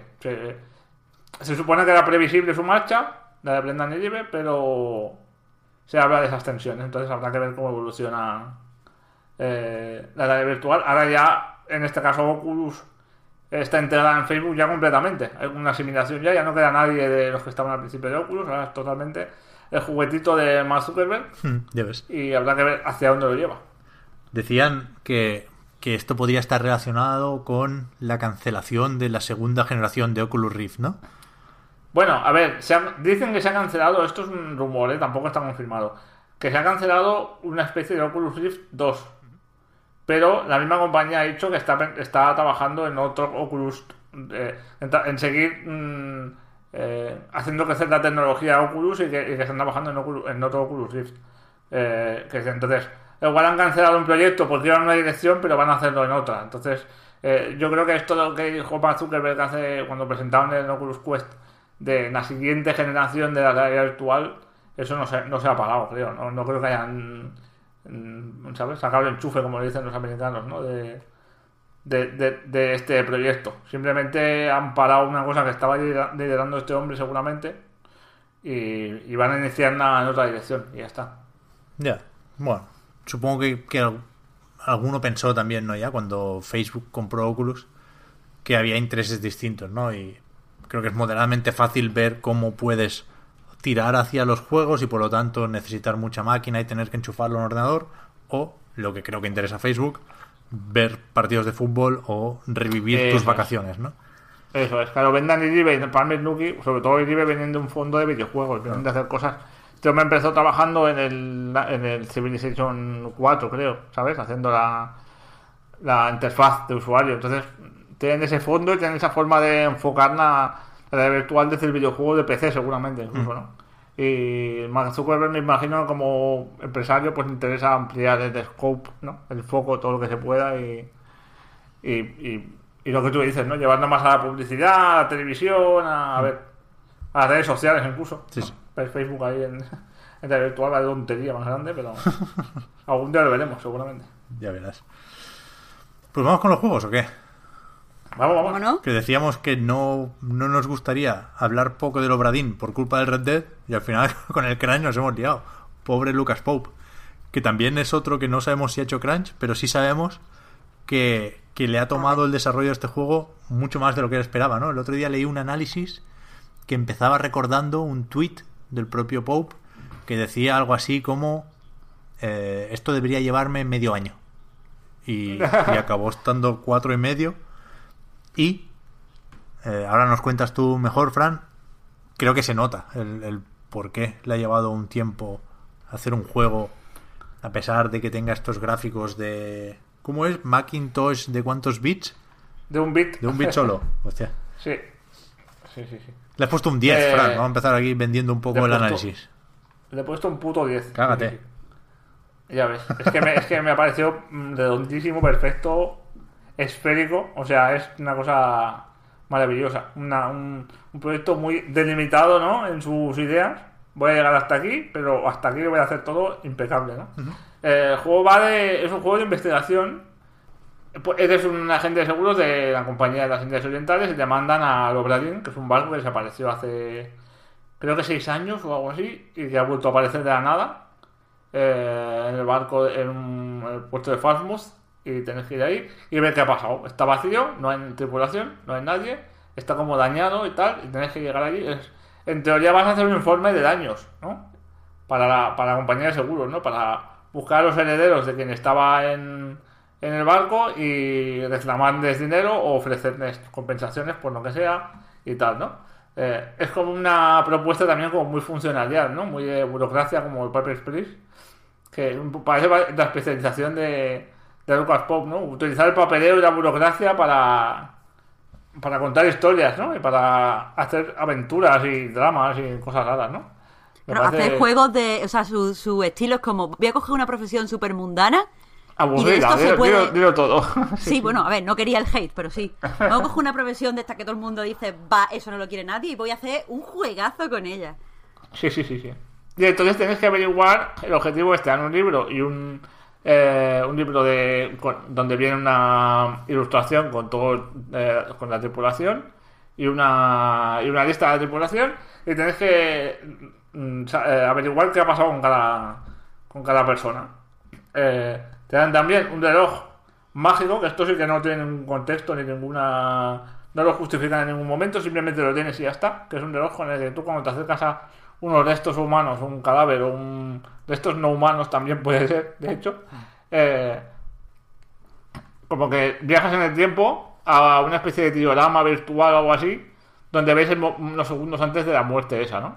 Eh, y es una imagen estática y puedes circular por, por ahí, por alrededor, ¿no? Para ver cómo... eh, pa- Para, averiguar detalles y tal, y puedes escuchar también una especie de clip de audio de ese momento, que lo hace por separado, es como un poco novela, radionovela de estas antiguas, ¿no? Eh, oyes primero el audio, que son muy cortitos y no son nada obvios, porque siempre cabe la posibilidad de que, como muchos juegos, cuando buscas eh, investigar, hay como cosas muy obvias, ¿no? Te encuentras como cartas por el suelo y escritos y registros. Joder, qué casualidad que todo el mundo llevaba un diario de todo lo que hacía y tal, ¿no?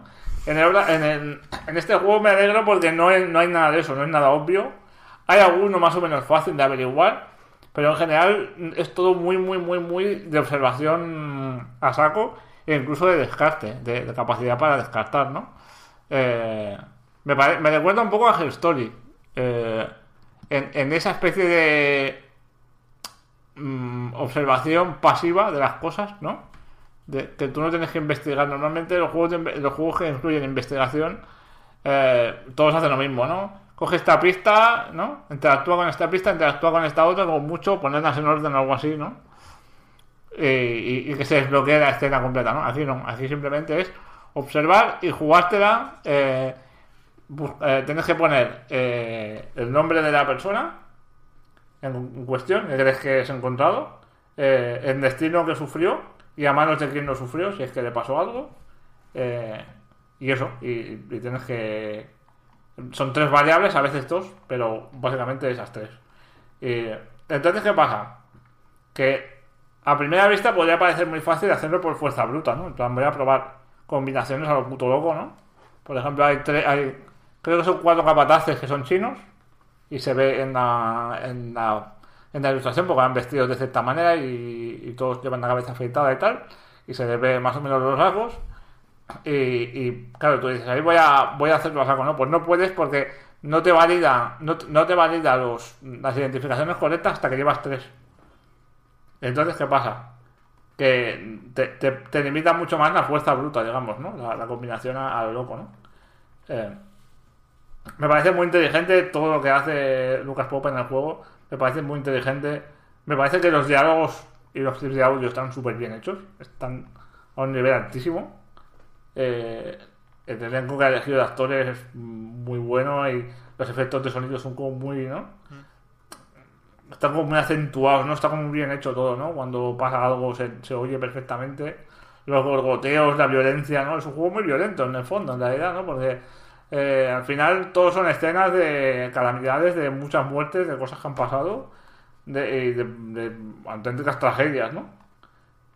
Y no sé, no sé qué más decir, me, ha gustado mucho. Una especie de Cluedo mm, glorificado, creo yo, así eh, venido arriba, ¿no? Pero no, no es nada complicado y a la vez es muy complejo, o sea, es muy difícil de avanzar. No no no es, no es inhabitual que te quedes atascado varias veces, ¿no? Con personajes que algunos tengan que dejarnos incluso decir, mira, paso de esto y voy a seguir por otro lado. Pero lo bueno es eso, que un que al activarse eh, la, la escena de, un, de una muerte, si en esa escena ha pasado otra cosa, también se te activan otras. O sea, es como que una solución, una, una solución, una, un hallazgo, digamos, te abre muchos otros hallazgos, ¿no? Y en ese sentido, joder, es un juego apasionante. A mí me ha dado muchísima satisfacción cuando cuando consigues sacarnos, claro, ¿no? Cuando consigues sacar eh, quién es el, quién tal persona o quién es tal otra y tal, ¿no?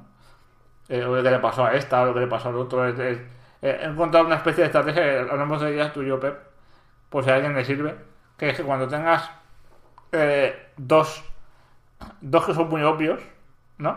Dos que sean muy fáciles, muy fáciles, que estés seguro de lo que son, no las resuelvas, poner, por ejemplo, en la causa de muerte, ponla mal, entonces cuando tengas uno que estés dudoso, eh, pones esos dos bien y el tercero vas probando combinaciones, ¿no? Puedes usar como comodines. El juego fomenta eso. Hay un mensaje al principio del juego que puede parecer raro. Puede parecer como que da a entender que, que el juego está mal hecho porque dice que a veces tienes que descartar, que a veces tienes que, ¿no? que, que probar combinatorias un, un poco a lo loco.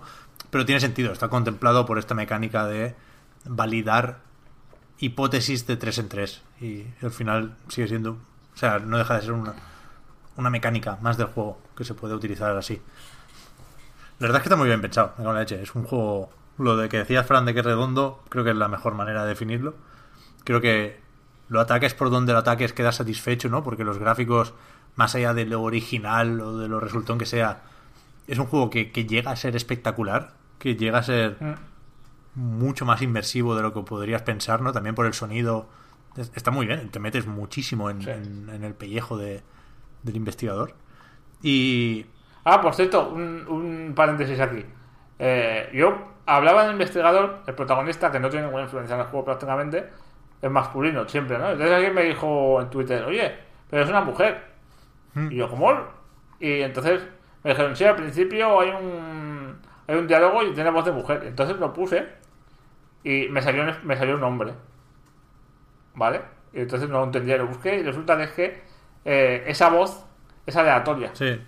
sí. Es decir, te puede salir hombre, puede ser hombre o mujer de manera aleatoria. Yo empecé, empecé una segunda partida antes de terminar la primera para tener dos slots por si quería capturar vídeo o algo y sí que en la Sí. primera era un hombre y en la segunda una mujer sin elegirlo ni nada de random sí Muy curioso, ¿eh? pero tampoco te ves solo cambia la voz No. y hablas poquísimo de hecho a mí lo que más me Sí, gusta del juego es los poquitos elementos que tiene o sea no puedes hacer nada nada abrir puertas es la única interacción con el mundo no hay inventario no, no coges objetos para Nada. mirar si hay algún mensaje detrás de un marco de una foto no no Nada, Tú nada. tienes un libro con una lista de los 60 tripulantes y un dibujo o dos de, de toda esa gente.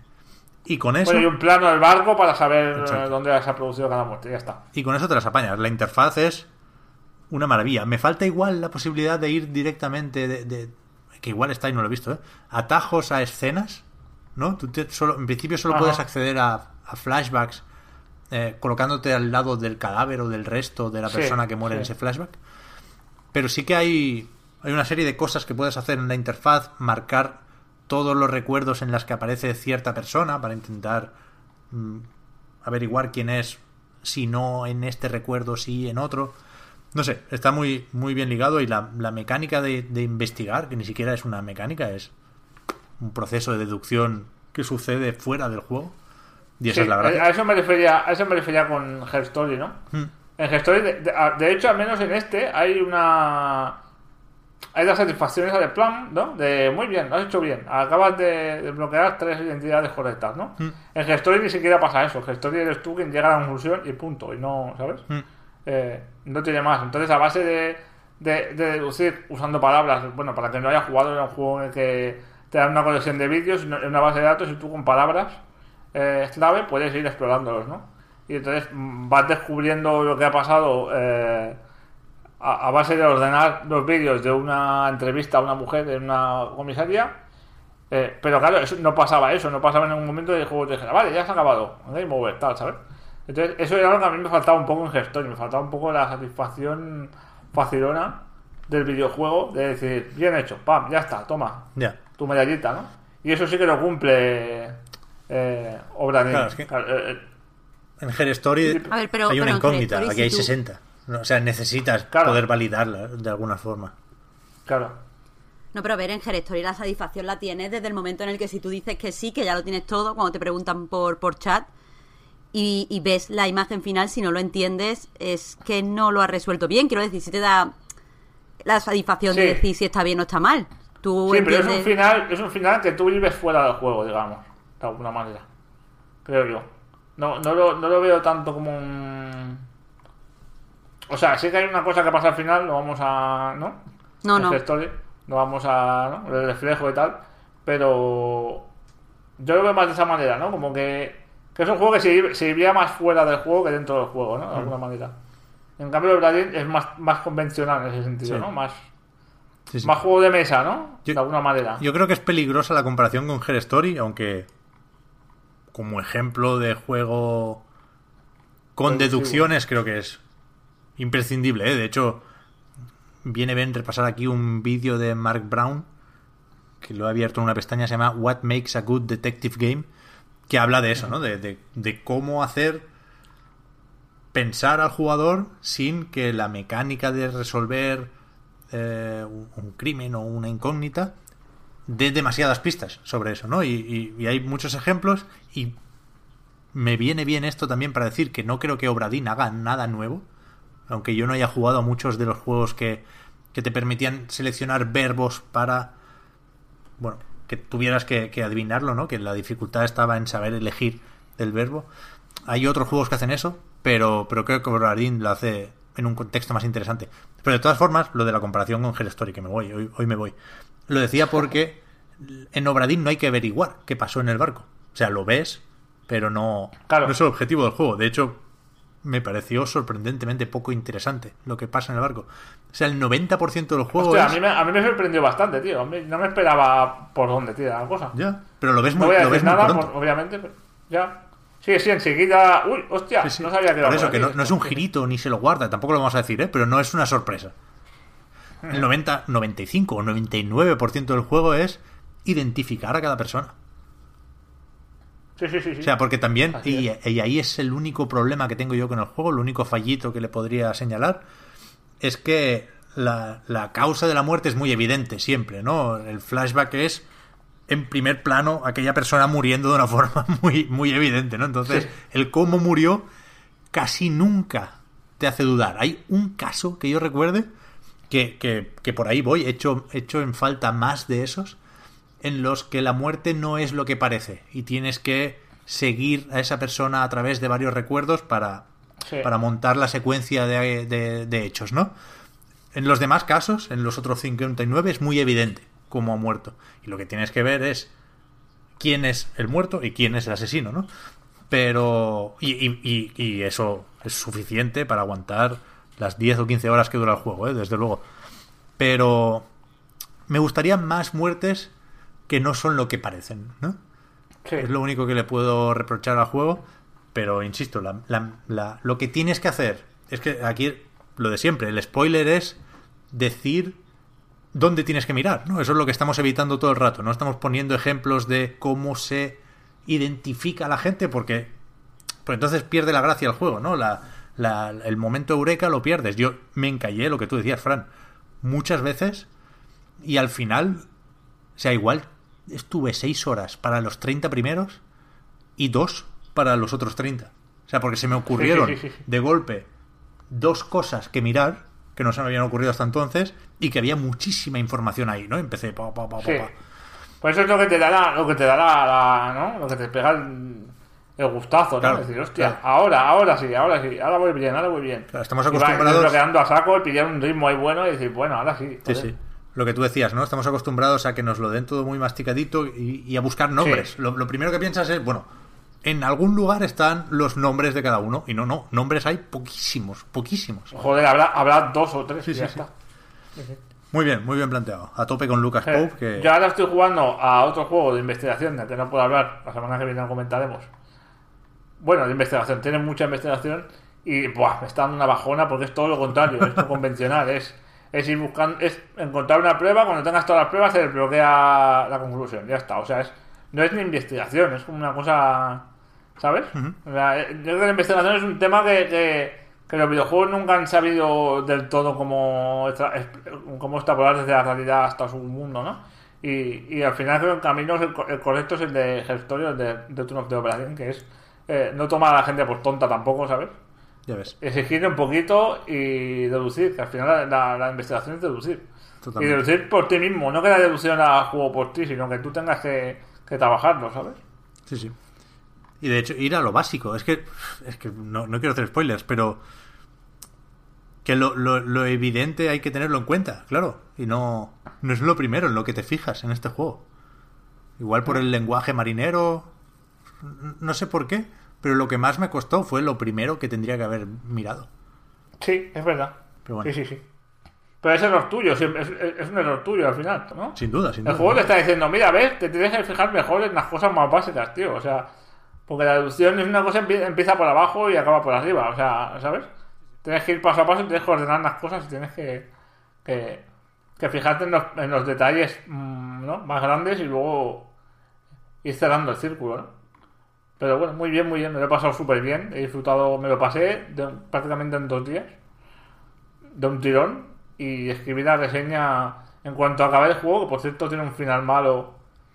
Que es como obligatorio pasar por el final malo y luego poder llegar al final bueno. O sea que nadie se preocupe por eso. Porque luego te da como más oportunidades para, para sacar el final bueno y tener la satisfacción completa. Y, y lo escribí nada más terminar el final bueno. Eh, en media hora estaba escrito análisis porque me salió del alma, tío. Joder. tenía muchísimas ganas de hablar de él. Muy bien, muy bien. Pues no, eh, ya digo, lo único que os puedo decir si tenéis más o menos claro que os interesa el juego, sea para esta semana o sea para dentro de tres, es que no miréis gameplays ni hostias, de verdad, porque si... No, nada, O sea, el- la solución a un problema te puede desvelar muchas otras soluciones, ¿no? Es un juego que como el pensamiento funciona en, en cascada y, y es, mejor no saber nada. Es mejor Sí, sí, sí. hacerlo hacerlo tú de pe a pa. Pues muy bien, pues eso es el Obradín, que está traducido, por cierto. Yo no me enteré hasta el final porque... Yo lo tuve que cambiar a media partida. Yo juego todo en inglés siempre, o en el idioma original si lo domino más o menos. Eh, y aquí lo cambié porque el lenguaje marinero me tenía un poco ya loco la cabeza y no sabía muy bien por dónde tirar. Y lo puse en castellano, que la traducción es de Josué Monchan y Ramón Méndez, y, y me ayudó bastante, ¿eh? Mm. O sea, bastante impecable. Alguna cosita que se podía discutir, ¿no? Algún verbo que, que yo había utilizado otra palabra, pero en general mm, todo muy bien, todo muy bien. No, Ayuda es que mucho. Yo lo miré, creo que desde dentro del juego. O sea, dándole al escape, supongo que No es. se puede, no se puede. Y ahí no que está. O sea, en, en la pantalla de título hay un ancla, Sí. que son las opciones. Yo pensé que era como un sello, como una firma, porque está justo al lado de creado por Lucas Pope. Yo pensé que era como una firmilla que se había puesto ahí de, de- de marinero. Y no, no, son esas las opciones. Y ahí está la opción de cambiar el idioma, que por Tienes que defecto. sa- salir de la partida y al título, abrir las opciones y cambiar el idioma y volver a la partida. Hmm. Sí, sí, que, no, que no detecta el idioma de Steam, vaya, que por defecto está en inglés. No. Sí. Sí, sí. Así que mirad por ahí. Muy bien, pues otro otro indie, que por lo visto no ha quedado nada mal, es el que tienes tú, Marta, el Do Not Feed the Monkeys. Sí, sí, vamos, que no ha quedado nada mal, es quedarse corto, la verdad es que es muy, muy interesante. No perfecto, porque en mi opinión, si, si disfrutas más jugando en modo fácil que en modo normal, es que quizá eh, la dificultad es demasiado elevada. Pero, joder, es súper, súper chulo. El juego empieza eh, con que te dice, o sea, con un contexto sobre la pantalla en el que te dicen que ha sido eh, o sea, te han aceptado en el club de observación de primates y que van a instalar una, una, una especie de programa en tu ordenador con el que vas a controlar unas cámaras puestas en lugares específicos. Tú no sabes qué lugares son. Total, el juego eh, básicamente estás en una habitación y tiene dos componentes. El primero que sería este de, de observación, que es un componente que se basa más en la narrativa. Tú estás en la pantalla del ordenador y ves eh, eso, mm, empieza con cuatro cámaras y estás viendo a, a cuatro historias diferentes. Pueden ser cosas súper random. Una puede ser, yo que sé, un molino de estos de energía eólica, otro es un tío que se ha quedado atrapado en un ascensor, otro puede ser una, un- una cámara puesta como en un microondas y vea todo el tiempo a gente entra- metiendo y sacando cosas en el microondas. Ya os digo, puede ser cosas súper distintas. Eh, y entonces pues tienes que observarlo y eh, durante ciertos momentos se activa, o sea, la cámara como que te hace un, un sonidito, sabes que están pasando cosas ahí y puedes tomar notas. Las notas las cruzas, o sea, las puedes cruzar en inter- eh, buscarlas solas eh, en el buscador de internet, puedes cruzarlas con otras palabras y tener nueva información y tomar más notas y al final tienes que deducir cosas con esas notas hasta que localices normalmente dónde está la cámara, quién es la persona que estás viendo y qué le pasa el juego entonces pues te da la oportunidad, como estás conectado a internet, de chatear con esa persona o enviarle algo comprado en una tienda o llamarlo por teléfono. Y eso es lo que se considera alimentar al mono, o sea, darle interaccionar con, lo- con su vida, con lo que está pasando. Y si interaccionas, puedes elegir la manera de interaccionar, entonces puedes tener un final u otro, o puedes no interaccionar, que tienes otro final distinto. Quiero decir, la parte narrativa es amplísima y hay un montón de historias. Yo, lleg- o sea, mm, el máximo de cámaras que puedes tener es 25, además te obliga a ir comprando cámaras, cada cierto tiempo te obliga a comprar nuevas cámaras, hasta un máximo creo de 25, y yo aún así no he visto todas las historias.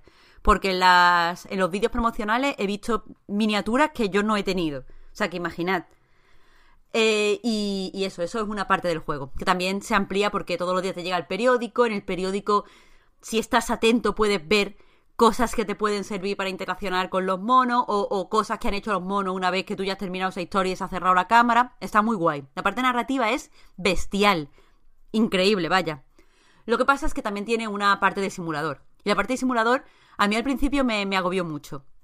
Eh, tú empiezas y tienes un dinero y tienes que dormir, comer, además de eso, mantenerte sano. Es decir, si duermes poco, se te, se te mm, se- subes puntos, ya no tienes sueño, pero si has dormido demasiado poco, te baja la salud.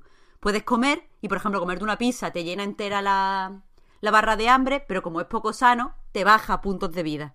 O sea que no puedes comer cualquier cosa. Normalmente eh, la fruta, los yogures y el pollo creo que es lo mejor, pero claro, te llenan poquísimo, entonces hay que invertir un montón de dinero en comer.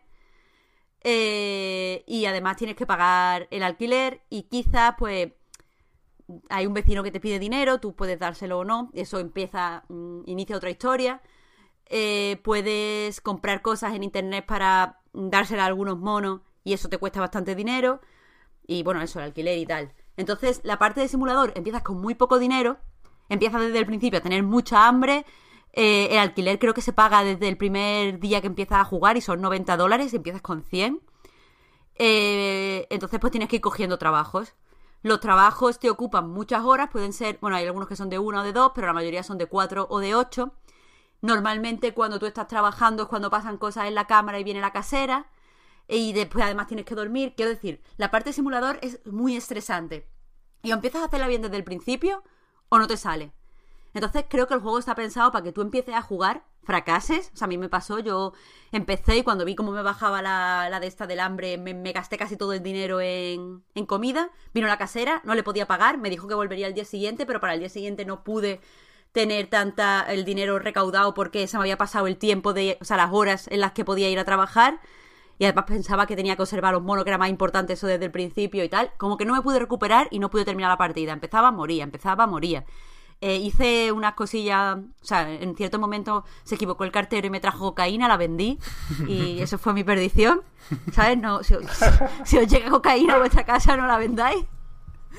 Eh, como, como consejo general, no del juego. Eh, a ver, puede tener, en el juego puede tener varias, varios finales, pero que no vendáis cocaína, eh, en resumen. Y... Es la lección del juego, ¿no? En general. No vendas cocaína. sí. No, Esas sí. las cosas más. Sí, o sea, puede, que, que- que tiene riesgo asociado. vale, vale. Y el caso es que, total, terminó en mi, primera partida, fue súper frustrante y empecé a jugar otra vez. Pero claro, has aprendido un montón y el juego empieza mm, nuevo totalmente. Todo esto que has aprendido lo puedes aplicar en la siguiente partida. No solo cómo administrar dinero, que ya sabes cuándo más o menos viene la casera, ya te has quedado con cuánto puedes aguantar sin comer antes de que te baje la vida, sino que además ya tienes la información, o sea, las historias son, sea, ya, te- ya os digo que hay muchas, eh, os van apareciendo al azar, pero, pero ya tienes, ya sabes qué palabras buscar más rápido, ya sabes cuáles son las interacciones importantes, entonces con eso también vas más rápido. En la segunda partida sacas mucho más información. Juegas una tercera vez, o sea, yo la tercera vez ya, o sea, la segunda vez lo que me pasó es que en el club este de monos te obligan a tener cada cinco días cinco nuevas, no, sí, cada cinco días cinco nuevas cámaras. Cada cámara cuesta 50 dólares y además a veces hay que comprar cosas como visión nocturna o sonido para poder tener toda la info. Eh, ¿Qué pasa? que no compré las cámaras, llegó mi evaluación y me echaron. En la tercera partida ya, ¿sabes? Y, y esto se hace súper adictivo. Sé que parece muy coñazo, yo la primera vez estaba súper frustrada, pero no lo es.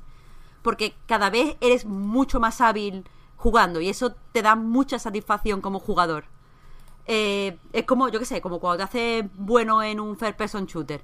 Pues aquí te hace cada vez mejor administrando, cada vez eres como más, más sabio. Entonces, cada vez te da más, más, más y más la narrativa.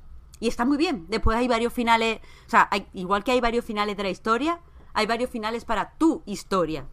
Porque eh, a los 16 días creo que son, cuando ya eh, llega tu última evaluación, pueden pasar muchas cosas. Y todas están muy guay, todas se complementan eh, no sé, es uno de estos juegos que tú dices, bueno, pero es que quiero volver a jugar porque me ha quedado esta espinita de esta historia. A mí, en mi caso, es un hombre atrapado en un ascensor que se me muere siempre porque no sé qué hacer.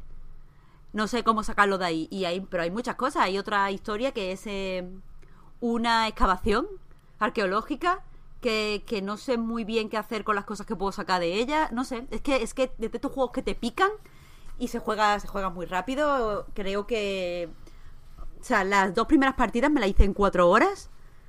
Y la, una la que terminé fue también dos horas y pico. Creo que con nada puedes estar rejugando, rejugando, rejugando, rejugando. Está muy bien pensado.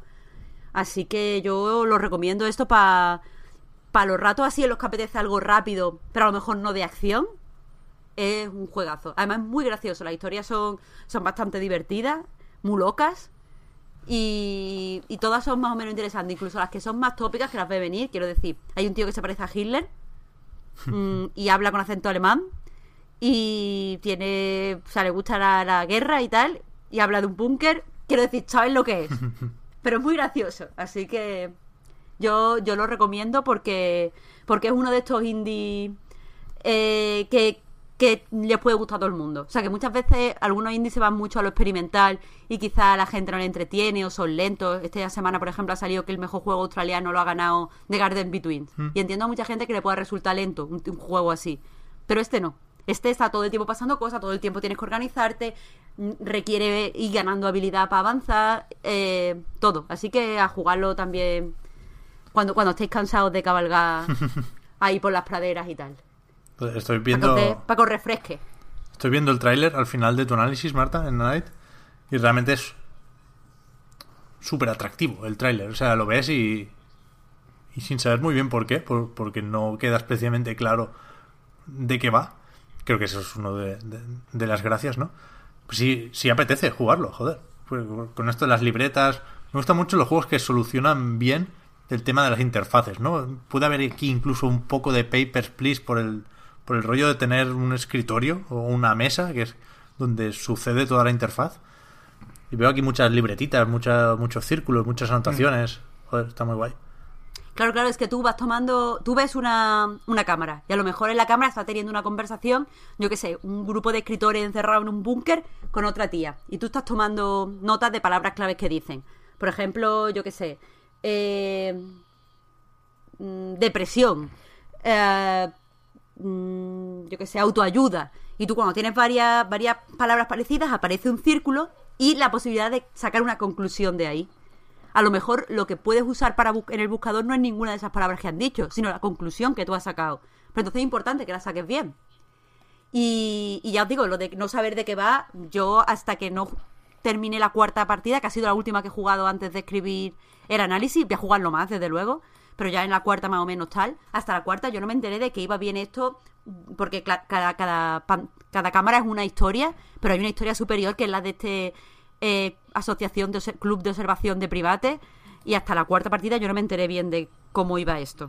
O sea, para que os dé una idea de todos los niveles. O sea, es un juego muy en capas. Sí, sí. Para enterarte de todo tienes que jugar muchas veces. Va, va a parecer que quiero atar o juntar conceptos más de la cuenta, pero, pero es que me parece muy Papers, Please más Her Story.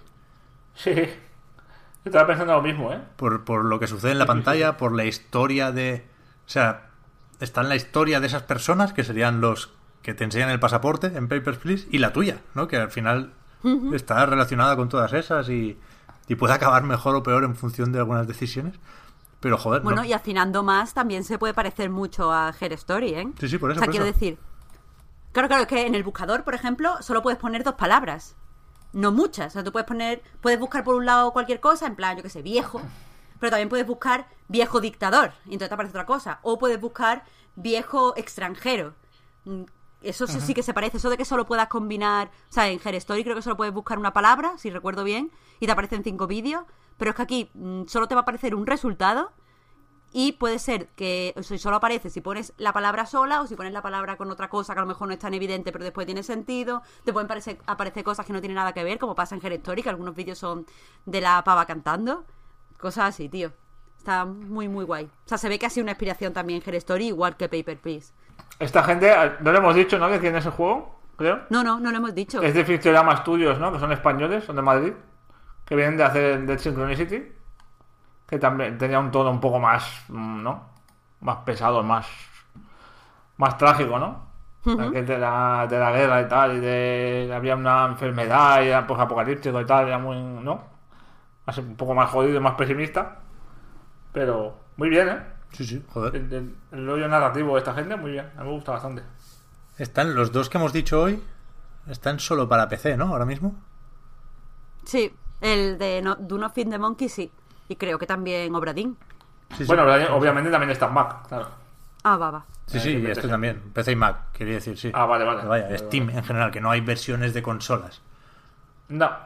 Que lo, en- El- lo entiendo y creo más. que los dos, en- los dos encajarían mucho en Switch, ¿no? Que es un poco lo, lo que vamos a decir todos Como ahora. todos. Pero el, o sea, lo, lo veo más solo de PC, el Do Not Fit the Monkeys. El Obradín podría estar perfectamente en consolas. Sí, sí, sí, sí. No hay- o sea, sí. no hay que escribir, por ejemplo. Realmente. A ver, en el, en el Do Not Feed the Monkey tampoco hay que escribir. Eh, selecciona, clicas la palabra. Ah, vale, vale, vale, es verdad. O sea, tú no, tú no tienes que escribir la cosa, sino que a lo mejor en una conversación te aparece una palabra mm, resaltada y esa puedes elegirla, o sea, la clicas, la añades a tu libreta, no la clicas, no la añades, como tú quieras. Y para buscar es lo mismo, se seleccionas la libreta, la libreta se te despliega y tú puedes clicar la palabra para, para buscarla. Vale, vale. Me suena que el anterior de esta gente, Dead Synchronicity, llegó a consolas y a móviles incluso, ¿eh? O sea que no descartéis que igual lo tengan planeado para más adelante. Puede no sé, no pega mucho porque el hecho de que tu interfaz sea un ordenador te entra muy bien jugando en el ordenador. Claro. Ya. claro, claro. O sea, por cierto, la música es súper inmersiva, por decir, porque no lo puse en la, en la en el análisis, porque muchas veces sin querer el sonido como que no le presto atención, pero es súper agradable jugar con las cancioncitas que te ponen, que son todas muy relajantes.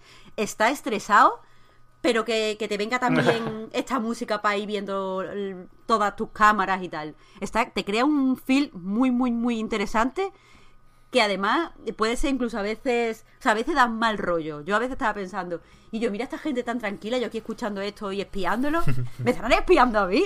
Y me- ya me puse súper paranoica. No, pero en serio, te, da un feel muy, muy guay la música en el juego.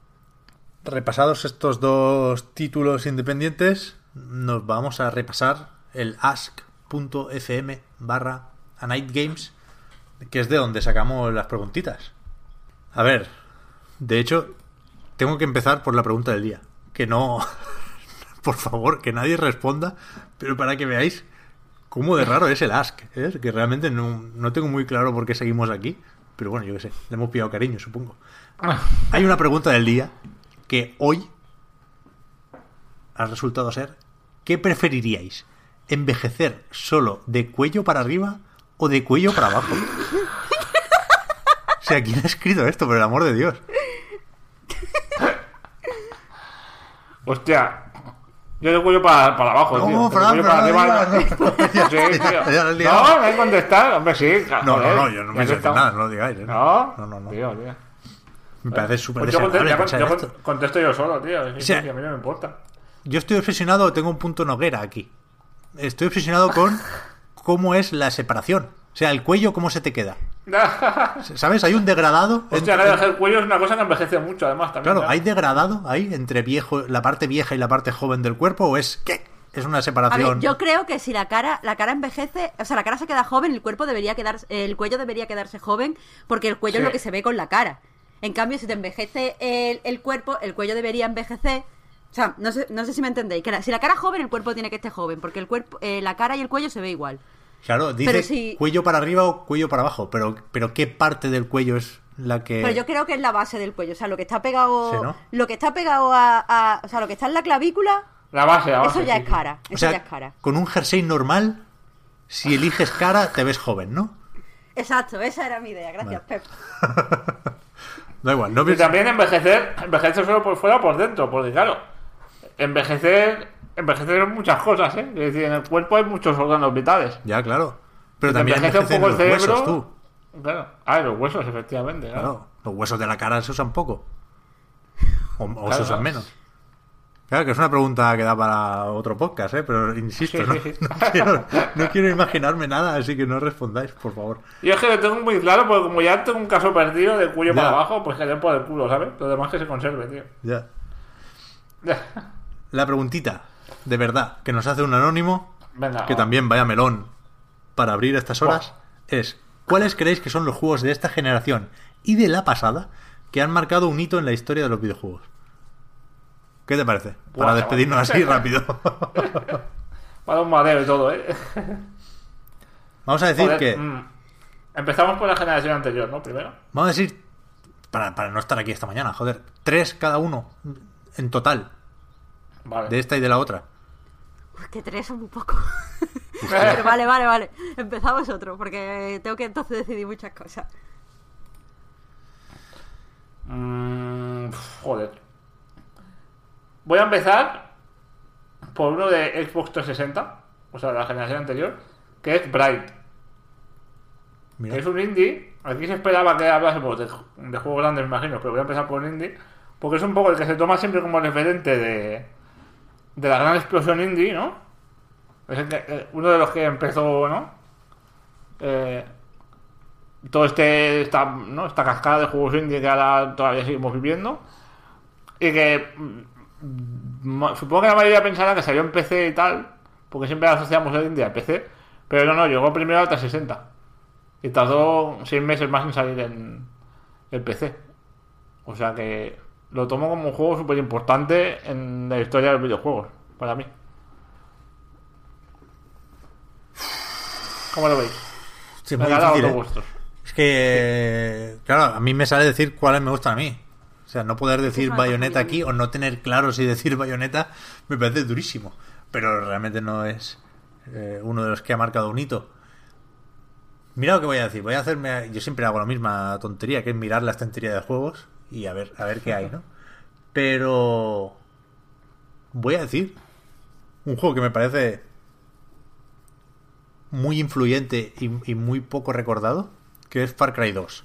O sea, creo que Far Cry 2 fue el juego con el que vimos más o menos claro que todo podía ser un mundo abierto. ¿No? Algo que, que te- tradicionalmente, y ya el primer Far Cry era más o menos abierto, ¿eh? pero algo que asociábamos a los pasillos, como el first person shooter, ¿no? No- solo pensando en Call of Duty, sino yéndonos a Doom incluso, ¿no?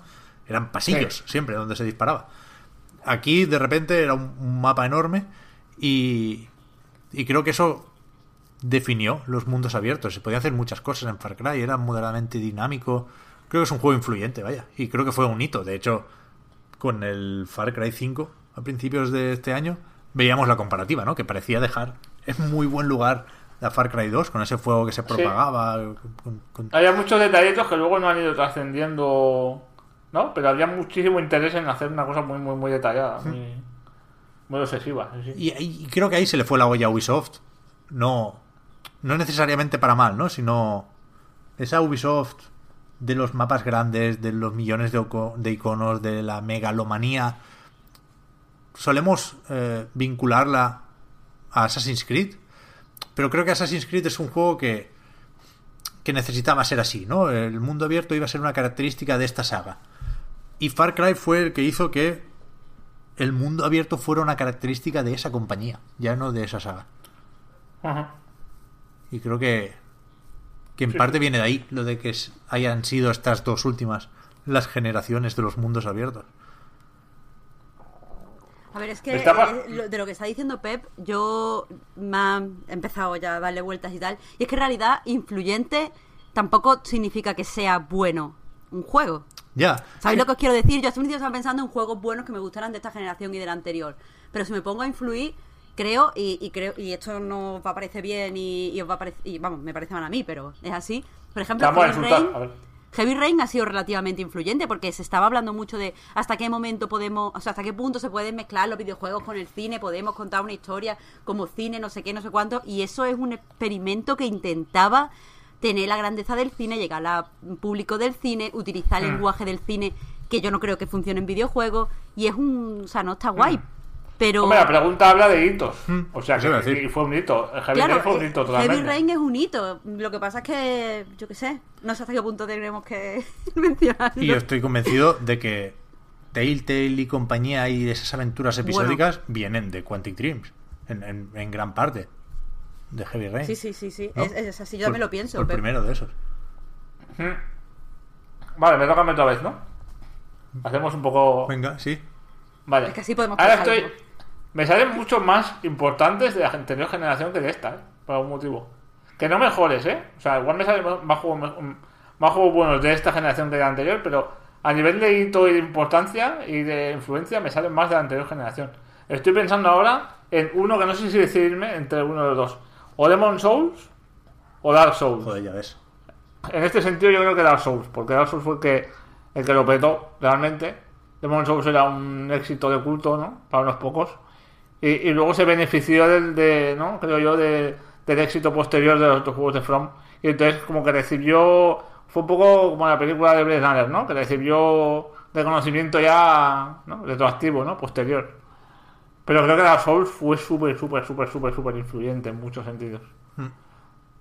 Y eso que yo no soy fan de la de la serie, ni, ni, ni del estudio, ni, ni, ni, juego, ni solo he jugado a sus juegos, ¿eh? Solo he jugado al, al Bloodborne así en serio y me parece que, que a nivel de influencia es de los más grandes, vamos.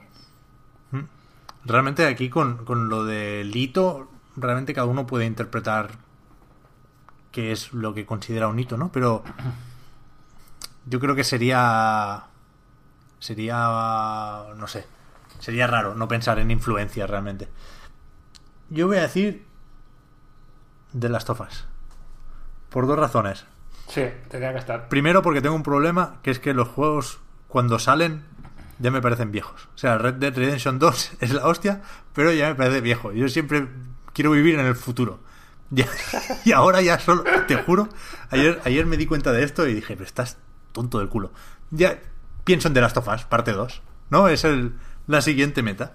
Y esto no, no va a impedir que le dedique muchas horas a Red Dead y a muchos otros juegos. Pero el futuro ahora, hasta antes de ayer, el futuro era Red Dead, ahora el futuro es The Last of Us parte 2. Y realmente me apetece recordar cada cierto tiempo hasta qué punto nos, nos, nos gustó de forma colectiva The Last of Us. ¿no? Que el impacto del prólogo, el impacto del final. Creo que es un juego al que, sobre todo viéndolo ahora, se le puede pedir más, ¿no? La- seguía haciendo varias concesiones a los tópicos videojueguistas, pero creo que es un, un juego que elevó el tono general de los Sí. videojuegos mainstream. Sí, o sea, sí, creo que antes de The Last of Us era más difícil intentar contar una historia seria en un juego AAA. Yo tuve la sensación de que las historias serias eran una cosa de los indies normalmente, de algunos indies, y que los videojuegos AAA eran como más celebración de cosas y venga y tal, no sé qué, ¿no? Y guiones que se tomaban menos en serio a sí mismos, o que se tomaban en serio a sí mismos de una manera incorrecta, ¿no? Que hacían un poco el ridículo a veces y tal, ¿no? Y de, Last of Us era lo que tú dices, ¿no? Subir el tono y, y aunar las dos cosas por primera vez, ¿no? Una superproducción de copón con una historia sólida y seria que hablaba de cosas importantes. Sí, sí. Joder, estoy súper de acuerdo, ¿eh? Sí, sí. Pues yo iba a, a decir Journey, pero cambio. O sea que es súper importante y tal. Porque, porque hay una cosa que, que no pensamos porque nos ha pillado quizá que no éramos niños, sobre todo que no éramos niñas, Pero, tíos, una cosa que se ha marcado un hito, creo que ha sido tanto la saga Imagina como la saga Nintendo. Que sé que son Uf. lo que son. Pero ¿cuántas niñas no han tenido su primera consola o se han acercado por primera vez a los videojuegos y se han acercado solas, no mirando a sus hermanos o a sus hermanas mayores, gracias a estos juegos? Que, que lo decía Lucas Ramada en, en la web hace, un- creo que la semana pasada, en un artículo, hay que hacer juegos para que los niños aprendan a jugar. Pero muchas veces se hacen juegos en el campo de los videojuegos, en el medio, se hacen juegos pensando en niños, que vengan los niños a jugar, pero no se olvida que, que a las niñas se las ha educado para que les gusten unas cosas concretas y que también está bien dárselas en videojuegos. Entonces, creo que, o sea, yo he visto a, mi, a mis primas pequeñas quererse comprar una, una DS, a una de ellas, de hecho, yo le di mi DS, porque quería jugar a la saga esta Imagina, imagina tener una tienda, imagina ser mamá, que son, o sea, redunda en tópicos, mm, eh, en estereotipos de género, lo sé. Pero mm, fue un acercamiento y mi prima ha seguido jugando. A partir, o sea, empezó, pasó de ahí al, al Animal Crossing, del Animal Crossing pasó al Pokémon y, y ahora tiene mm, 17 años, creo, o 16, pero sigue jugando. Y, y también lo- vi lo mismo con, con Nintendo. Y muchos muchos niños chiquititos jugaron con Nintendo y quizá no lo valoramos porque no, no, no ha sido nuestra generación. Pero importante es. Sí, fue una puerta de entrada súper interesante, es verdad, ¿eh? Sí, tío, o sea, Sí, es que mm, se nos... O sea, yo, yo a veces no pienso que, que para muchas niñas eh, es muy difícil que, que llegue a los videojuegos porque a muchos padres no se les ocurre regalarse una consola si tienen una hija. O sea, si es un niño enseguida es, bueno, te voy a regalar para que tú juegues al Dragon Ball como jugué yo. Pero cuando tiene una niña no se le ocurre. Y, y estos tipos de juegos que estaban directamente hechos para chicas ha sido importante para, para ellas. Desde luego un hito es, aunque no sean juegazos. Sí. Vale, pues me toca a mí el último, ¿no? Sí. Yo voy a decir ahora Batman Arkham Asylum. ¿Qué dios? No me, Sí. me- no, no, no. Explica. A ver, el sistema de combate de Batman Arkham Asylum prácticamente lo inventó Batman Arkham Asylum y lo copiaron todos. O sea, eh, ya, ya se había hecho cosas parecidas, pero la fluidez de los combates, cómo funcionaba, la creación de... O sea, la- esa especie de coreografías que se forman al, jugar, la forma de... de, de, enlazar golpes, darse la vuelta, hacer volteretas entre un golpe y otro, la manera en que el, juego quitó un poco de control al jugador, ¿no? Desde los beat'em ups anteriores para, para darle un poco más de espectacularidad y de sentido de la acción. A mí eso me parece importantísimo, me parece súper guay y me parece un juego... Es mi favorito de la saga, aunque sea el más pequeñito y el menos tal, el menos El mío también. espectacular. El, el primero es mi favorito. Y a nivel de lo que hablábamos antes, de la investigación y tal también, era un juego bastante exigente. O sea, te pedía que encontrases cosas complicadas y tal, y joder, me, me lo pasé muy bien con él. Y creo que, que tuvo muchísima influencia, mucho más de lo que nos creemos a veces. También es el primer gran juego, primer juego bueno, bueno, bueno, bueno de, de superhéroes, creo yo, ¿no? Del cómics. Que hasta entonces había cositas aceptables, pero para mí Batman, Arkham marca un hito en el sentido de, de adaptar un personaje de TV o de superhéroes a videojuegos con un poco de entidad y alejándose un poco de- del TVO mismo y haciendo haciendo su propia franquicia, ¿no? Su propia historia, su propio... ¿no? Su- haciendo algo propio, vamos. Vale, pues mm, voy a ir rápido y para que quede claro que estamos intentando hacer esto un poco original, entiendo, ¿no? No, no, no estamos diciendo Call of Duty 4 o Fortnite o Claro, claro. los, los, los más esperables.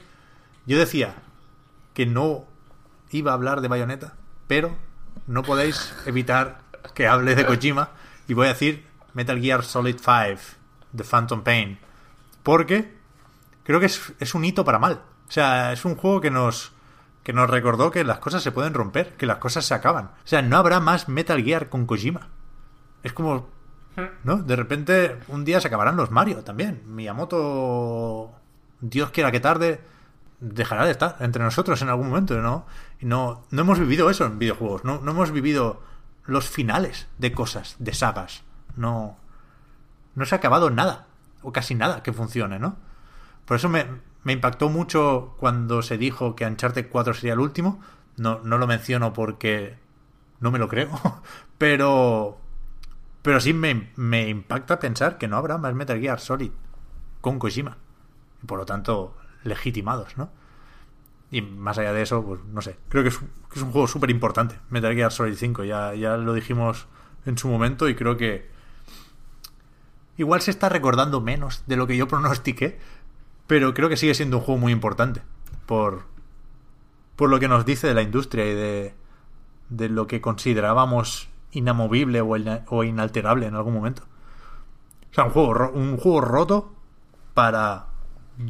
Para hablarnos ya no voy a decir de un mundo roto, no creo que aspire tanto el juego, aunque a Kojima le encantaría, pero sí de una industria medio rota, lo hemos hablado hoy. Me gusta Pues un sí. montón, Pep.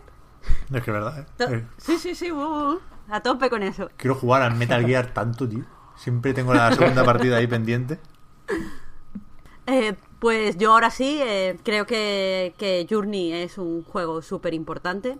Creo que, que marca, eh, o sea, decía Pep, eh, The Last of Us eh, me- es importante, un hito, no sé qué. Completaba Fran diciendo que tenía la sensación de que en el AAA solo se celebraba y en el, en el indie es cuando se hablaban de cosas serias. Pero es que yo creo que antes de Journey se hablaban de cosas serias en el indie como algo marginal. Es decir, era un juego de una jump que te había hecho una persona y quería reivindicar cómo se sentía saliendo del armario, por ejemplo. Sí. Pero Journey es como, se puede hacer un juego independiente que vende muchísimo y además puede ser totalmente una alegoría que solo se basa en criterios artísticos. O sea, Journey eh, demuestra que el mercado de los videojuegos es tan amplio en realidad como queramos hacerlo. Porque ya me diréis que, que si en el cine puede hacerse un juego que en realidad te está hablando de las fases de la vida, pero que todo es una experiencia que hay que vivir junto con otra persona, eso, eso no lo puede hacer ningún otro medio eh, cultural. Y, y yo no me di cuenta, o sea, como que lo piensas, pero no, no lo sientes hasta que no juegas a Journey. Entonces, aparte, eh, también es otro, otro de esto de. Los juegos no tienen que ser de 200 horas para que te molen. Sí, sí. ¿Sabes? Puede, se puede triunfar vendiendo un juego que se juega en, yo que sé, cuándo se juega el Journey, en dos horas, una hora y media. Hora y media, dos horas, sí. Pues, y ahí está, se hinchó de vender y, y tuvo buenas críticas y nadie pidió gritando que le devolvieran su dinero porque esto que es ha acabado en cinco minutos. Sí, sí. Y eso me, me mola. Yo de, de Journey una de las cosas que recuerdo como hito, o sea, recuerdo el juego de principio a fin de memoria, ¿no? Y... Bueno, ¿qué os voy a contar? No quiero enrollarme que tengo prisa. Pero que como hito realmente creo que, que por si quedaba alguna duda, alguna duda, fue el que dijo, pues por supuesto, que un juego independiente puede ser el mejor juego del año. O sea, de hecho lo, Ya. creo- lo ganó en IGN con un vídeo ahí muy bonito, lo, Sí. lo recuerdo creo que es un símbolo. No, no sé qué pasó en los Game Awards, en los VGA. Creo que no, que no ganó Journey. Pero, pero ganar en IGN ya es decirle al mundo que, por supuesto, que un indie puede ser mejor que la superproducción más tocha de ese año. Pero aparte, Y la un- gente, y la gente dijo: un pues, indie pues, mínimo, coño, ¿eh? pues sí. Basado en arte. Sí, O sea, es un indie que solo se- que no, ni siquiera te dices que tiene una historia, que está todo el rato haciendo plot twist, no vea qué locura. Es un indie que se basa en sensaciones, en inspirarte cosas a ti mismo, que- donde cada partida es diferente porque en realidad tú decides. Quiero decir, yo nunca olvidaré que lo jugué sola. ¿Sabes? Que yo, que mi, mi pareja, mi compañero de juego se desconectó y jugué sola. Y, y todos hicimos nuestra propia historia alrededor de Journey. O sea, eso es como un experimento que llegó ahí y no sé. Y todo Siempre me ha dicho, siempre me ha dicho que The Last of Us subió el tono de los videojuegos en general. Mm, Journey también subió el tono a nivel artístico, a nivel comunicativo, Sí. a nivel de estatus de lo que es un indie y de lo que puede hacer un indie. Sí, sí. Sí, sí, amplió la- lo que es el medio. O sea, los Sí. videojuegos ya no eran lo mismo después del Journey. Totalmente. Mm. A ver qué pasa con el Sky, ¿eh? que no acaba de salir nunca. Joder. es para estar preocupados un poco, pero bueno. No, van haciendo, ¿eh? Yo estoy en la beta Sí. y van actualizando cada dos por tres. Es que no sé qué más quieren hacer. Yo hace mucho que dejé de probar la beta porque no quería spoilearme el juego entero. No, no, no sé nunca cuánto de juego final hay ahí. Supongo que mucho. En fin, gente, hasta aquí el programa de hoy. Nos vamos. Mm, No sé, bueno, tú Marta no. Tú Fran, ¿cómo llevas la descarga? Buah, no sé cuánto le queda. No quiero ni mirarlo. Tengo la, la pantalla a mi espalda y no voy a mirarlo. Yo quería, yo quería decir que nos vamos todos a jugar al Red Dead, pero en realidad somos güey. No, esas, esas no. son las ganas que tengo. Así Te vas tú solo, sí, sí. Así que nada, solo me queda recordar que tanto el podcast Reload como anightgames.com son proyectos que se mantienen gracias a vuestras generosas aportaciones en Patreon, patreon.com barra anightreload Y que para agradeceros ese apoyo, ahora tenéis los patrons un ratito más de podcast en, en la prórroga. Al resto, pues nos vemos, no sé muy bien cuándo, porque la semana que viene hay ese festivo y ese puente. Igual grabamos antes, especial Red Dead, no sé si habremos jugado lo suficiente, vete tú a saber, pero nos volveréis a escuchar Especial, pronto. especial Red Dead, que no hemos hablado nada de él todavía. Ya, ya, ya. Joder. En cualquier caso, lo de siempre. ¿eh? Y lo que te gracias también por, por seguirnos y por ayudarnos a mejorar. Y gracias, llegamos a la parte estrella del programa, a Marta y a Fran. ¿Nagua de qué, Pep? Hostia, ¿eso qué No sé, no sé decirlo. Es portugués esto, pero no sé hacerlo con el acento portugués. ¿Nagua de qué, Pep? Madre mía. ¿Nagua de Madre qué? mía el acento. Poco flojo el portugués, ¿eh? Como- Sí, así como galleguiño. Eh, bueno. No, no es un japonés, no es un, no es un sueco. No. Pero bueno, Sí, sí, bueno, sí. ya está, ya está, está, está guay. yo sé. Nos vemos, gente. Espero que la semana que viene. Chao, chao. Hasta pronto. Adiós.